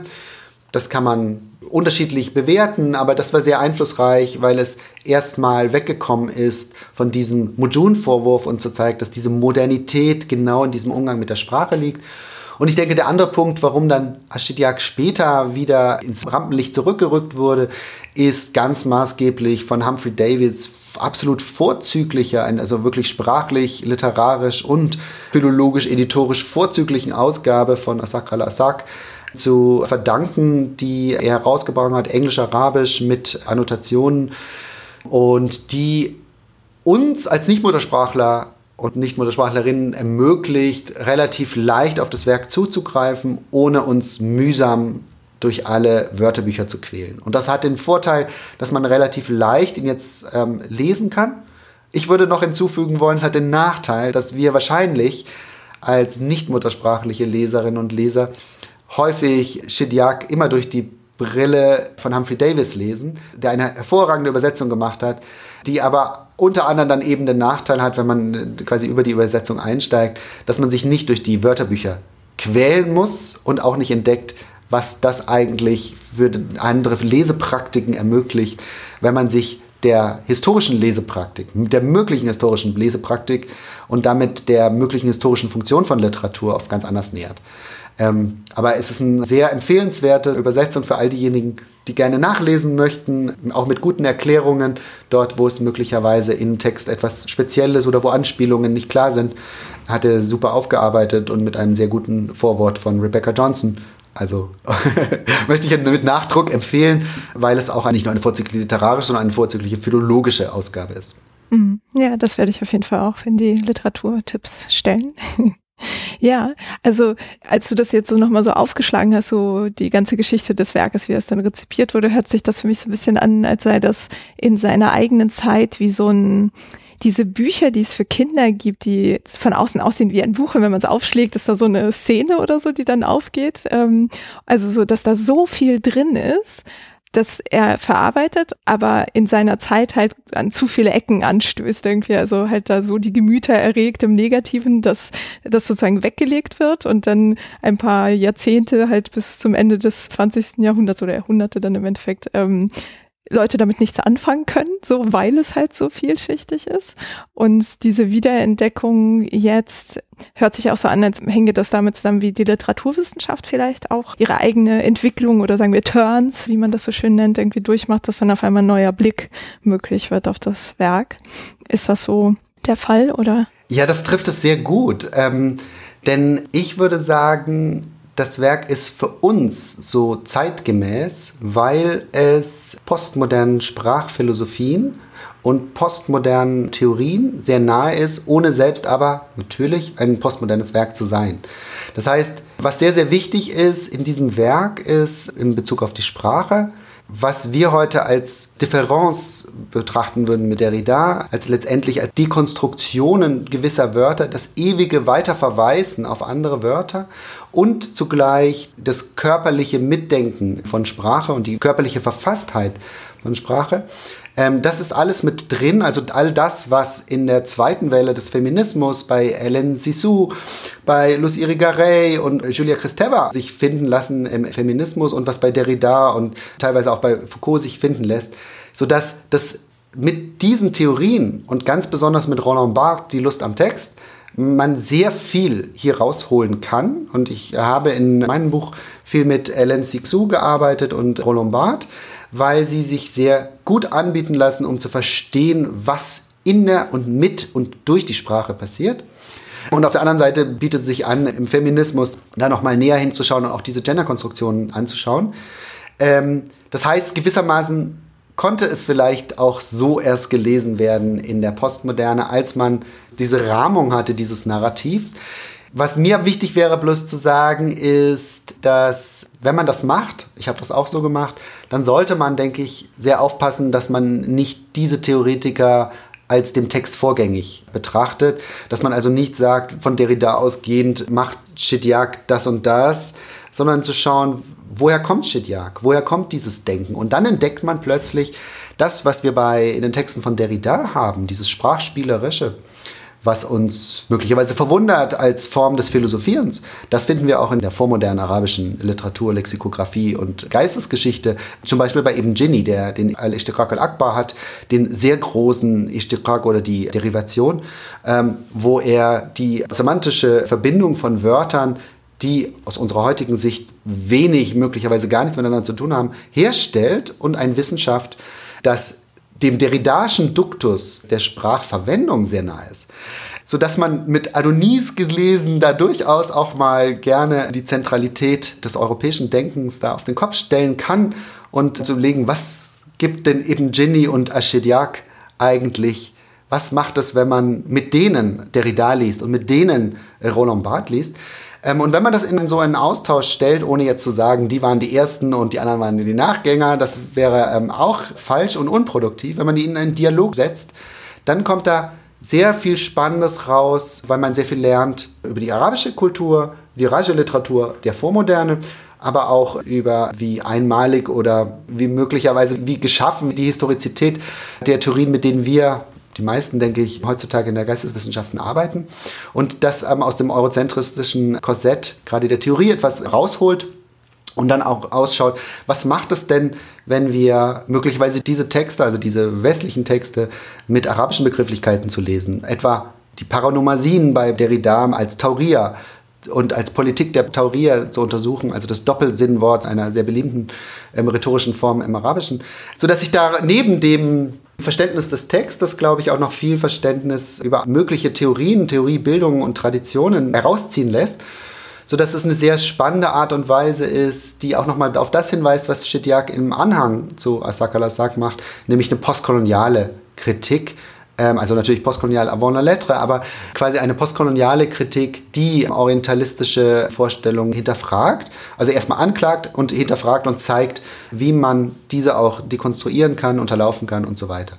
Ähm, sodass, glaube ich, solche Texte eine ganz schöne Einladung sind, ja, gewisse Referenzen, Standardwerke nochmal zu hinterfragen. Und mhm. wenn ich das vielleicht noch anfügen darf, eins, was mir auch äh, wichtig ist mit meinem Fokus auf Enumeration, ist, dass die moderne Literaturwissenschaft, also die arabistische Literaturwissenschaft, die sich mit der Moderne beschäftigt, sehr viel von der arabischen Literaturwissenschaft, die sich mit der Vormoderne beschäftigt, lernen kann weil diese sich ganz häufig mit nicht narrativen Texten auseinandersetzt und die als wesentlichen Bestandteil der Prosa versteht. Während wir heute also arabistische Literaturwissenschaft, die sich modern auseinandersetzt, meistens die Prosa auf den Roman zusammenschnurren lässt. Und das ist ebenso falsch wie schade, weil es so viel spannende, nicht fiktionale, nicht narrative Texte gibt. Und natürlich würde ich hinzufügen, Listen sind sehr spannend und die finden sich eben nicht nur in der Vormoderne, die finden sich nur im 19. Jahrhundert, sondern die finden sich auch in der Popkultur, in der Populärkultur. Wenn man viele Klassiker, Nabil Farouk anschaut, etwa in Ägypten, dann bestehen diese Literatur weitgehend aus gewissen Listen mit unterschiedlichen Funktionen, andere Funktionen, aber auch hier finden sich Formen nicht narrativen Erzählens oder nicht narrativer Prosa und nicht fiktionaler, die es wert sind, angeschaut zu werden. Hm. Ja, das ist ja, glaube ich, so ein ganz schöner Zirkelschluss zu dem, was wir am Anfang hatten mit dieser Brückenfunktion, dass man halt an dem Werk auch sieht, was so die Kontinuitäten, aber auch dann Veränderungen in der Literaturwissenschaft sind. Ähm, ja, ja, ich glaube, so haben wir jetzt auf jeden Fall ein sehr reiches Bild von dieser Zeit und Chediak und seinem Assagre bekommen. Ähm, hast du noch irgendwas, was du außerdem irgendwie den Hörerinnen und Hörern mit auf den Weg geben magst oder noch irgendwie erwähnt haben wolltest, weil wir das noch nicht geschafft haben oder so?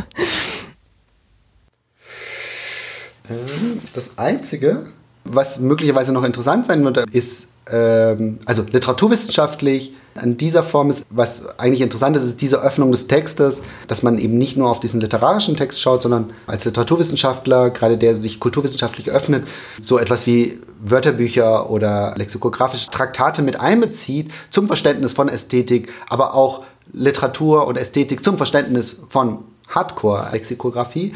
Und diese Öffnung, zumindest so wie wir es auch im Zentrum machen, für die Literatur der Moderne und der Gegenwart, da haben wir eine Einführung geschrieben, Arabistik, eine Literatur- und kulturwissenschaftliche Einführung, die bei Metzler in ein, zwei Monaten erscheinen wird und die nochmal versucht, für alle Arabistinnen und Arabisten, die sich mit der Moderne und Gegenwart beschäftigen, so ein Tableau aufzumachen an möglichen Formen, die traditionellen Zugangsweisen, aber auch mögliche neuere Formen und Art und Weisen, wie man Literatur als kulturelle Praktik verstehen kann, worüber wir heute ja auch gesprochen haben, Praktiken des Lesens, Praktiken des Schreibens, Praktiken des Publizierens und aber auch das verknüpfen kann mit der sozialen und politischen Funktion von Literatur. Was ist Literatur in einer Gesellschaft, in einer Zeit und so weiter, ähm, sodass das möglicherweise für den einen oder die andere auch interessant sein kann. Das erscheint voraussichtlich im Juni. 2021. 2021. Mhm. genau. Ja, schön. Sobald das dann raus ist, werde ich das auf jeden Fall auch mit in die Literaturtipps stellen. Super, ja, danke schön. Gerade auch für Fachfremde wahrscheinlich ein schöner Zugang zu einer Literatur, die sonst nicht so ganz zugänglich ist.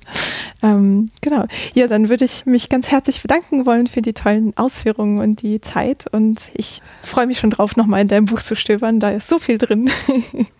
Ja, vielen herzlichen Dank. Das war wirklich ein extremes Vergnügen. Also es hat mir sehr viel Spaß gemacht, mit dir darüber zu reden. Und ich äh, entschuldige mich, dass ich etwas langatmig wurde. Alles gut. Manche Themen brauchen einfach mehr Raum. Das ist in Ordnung.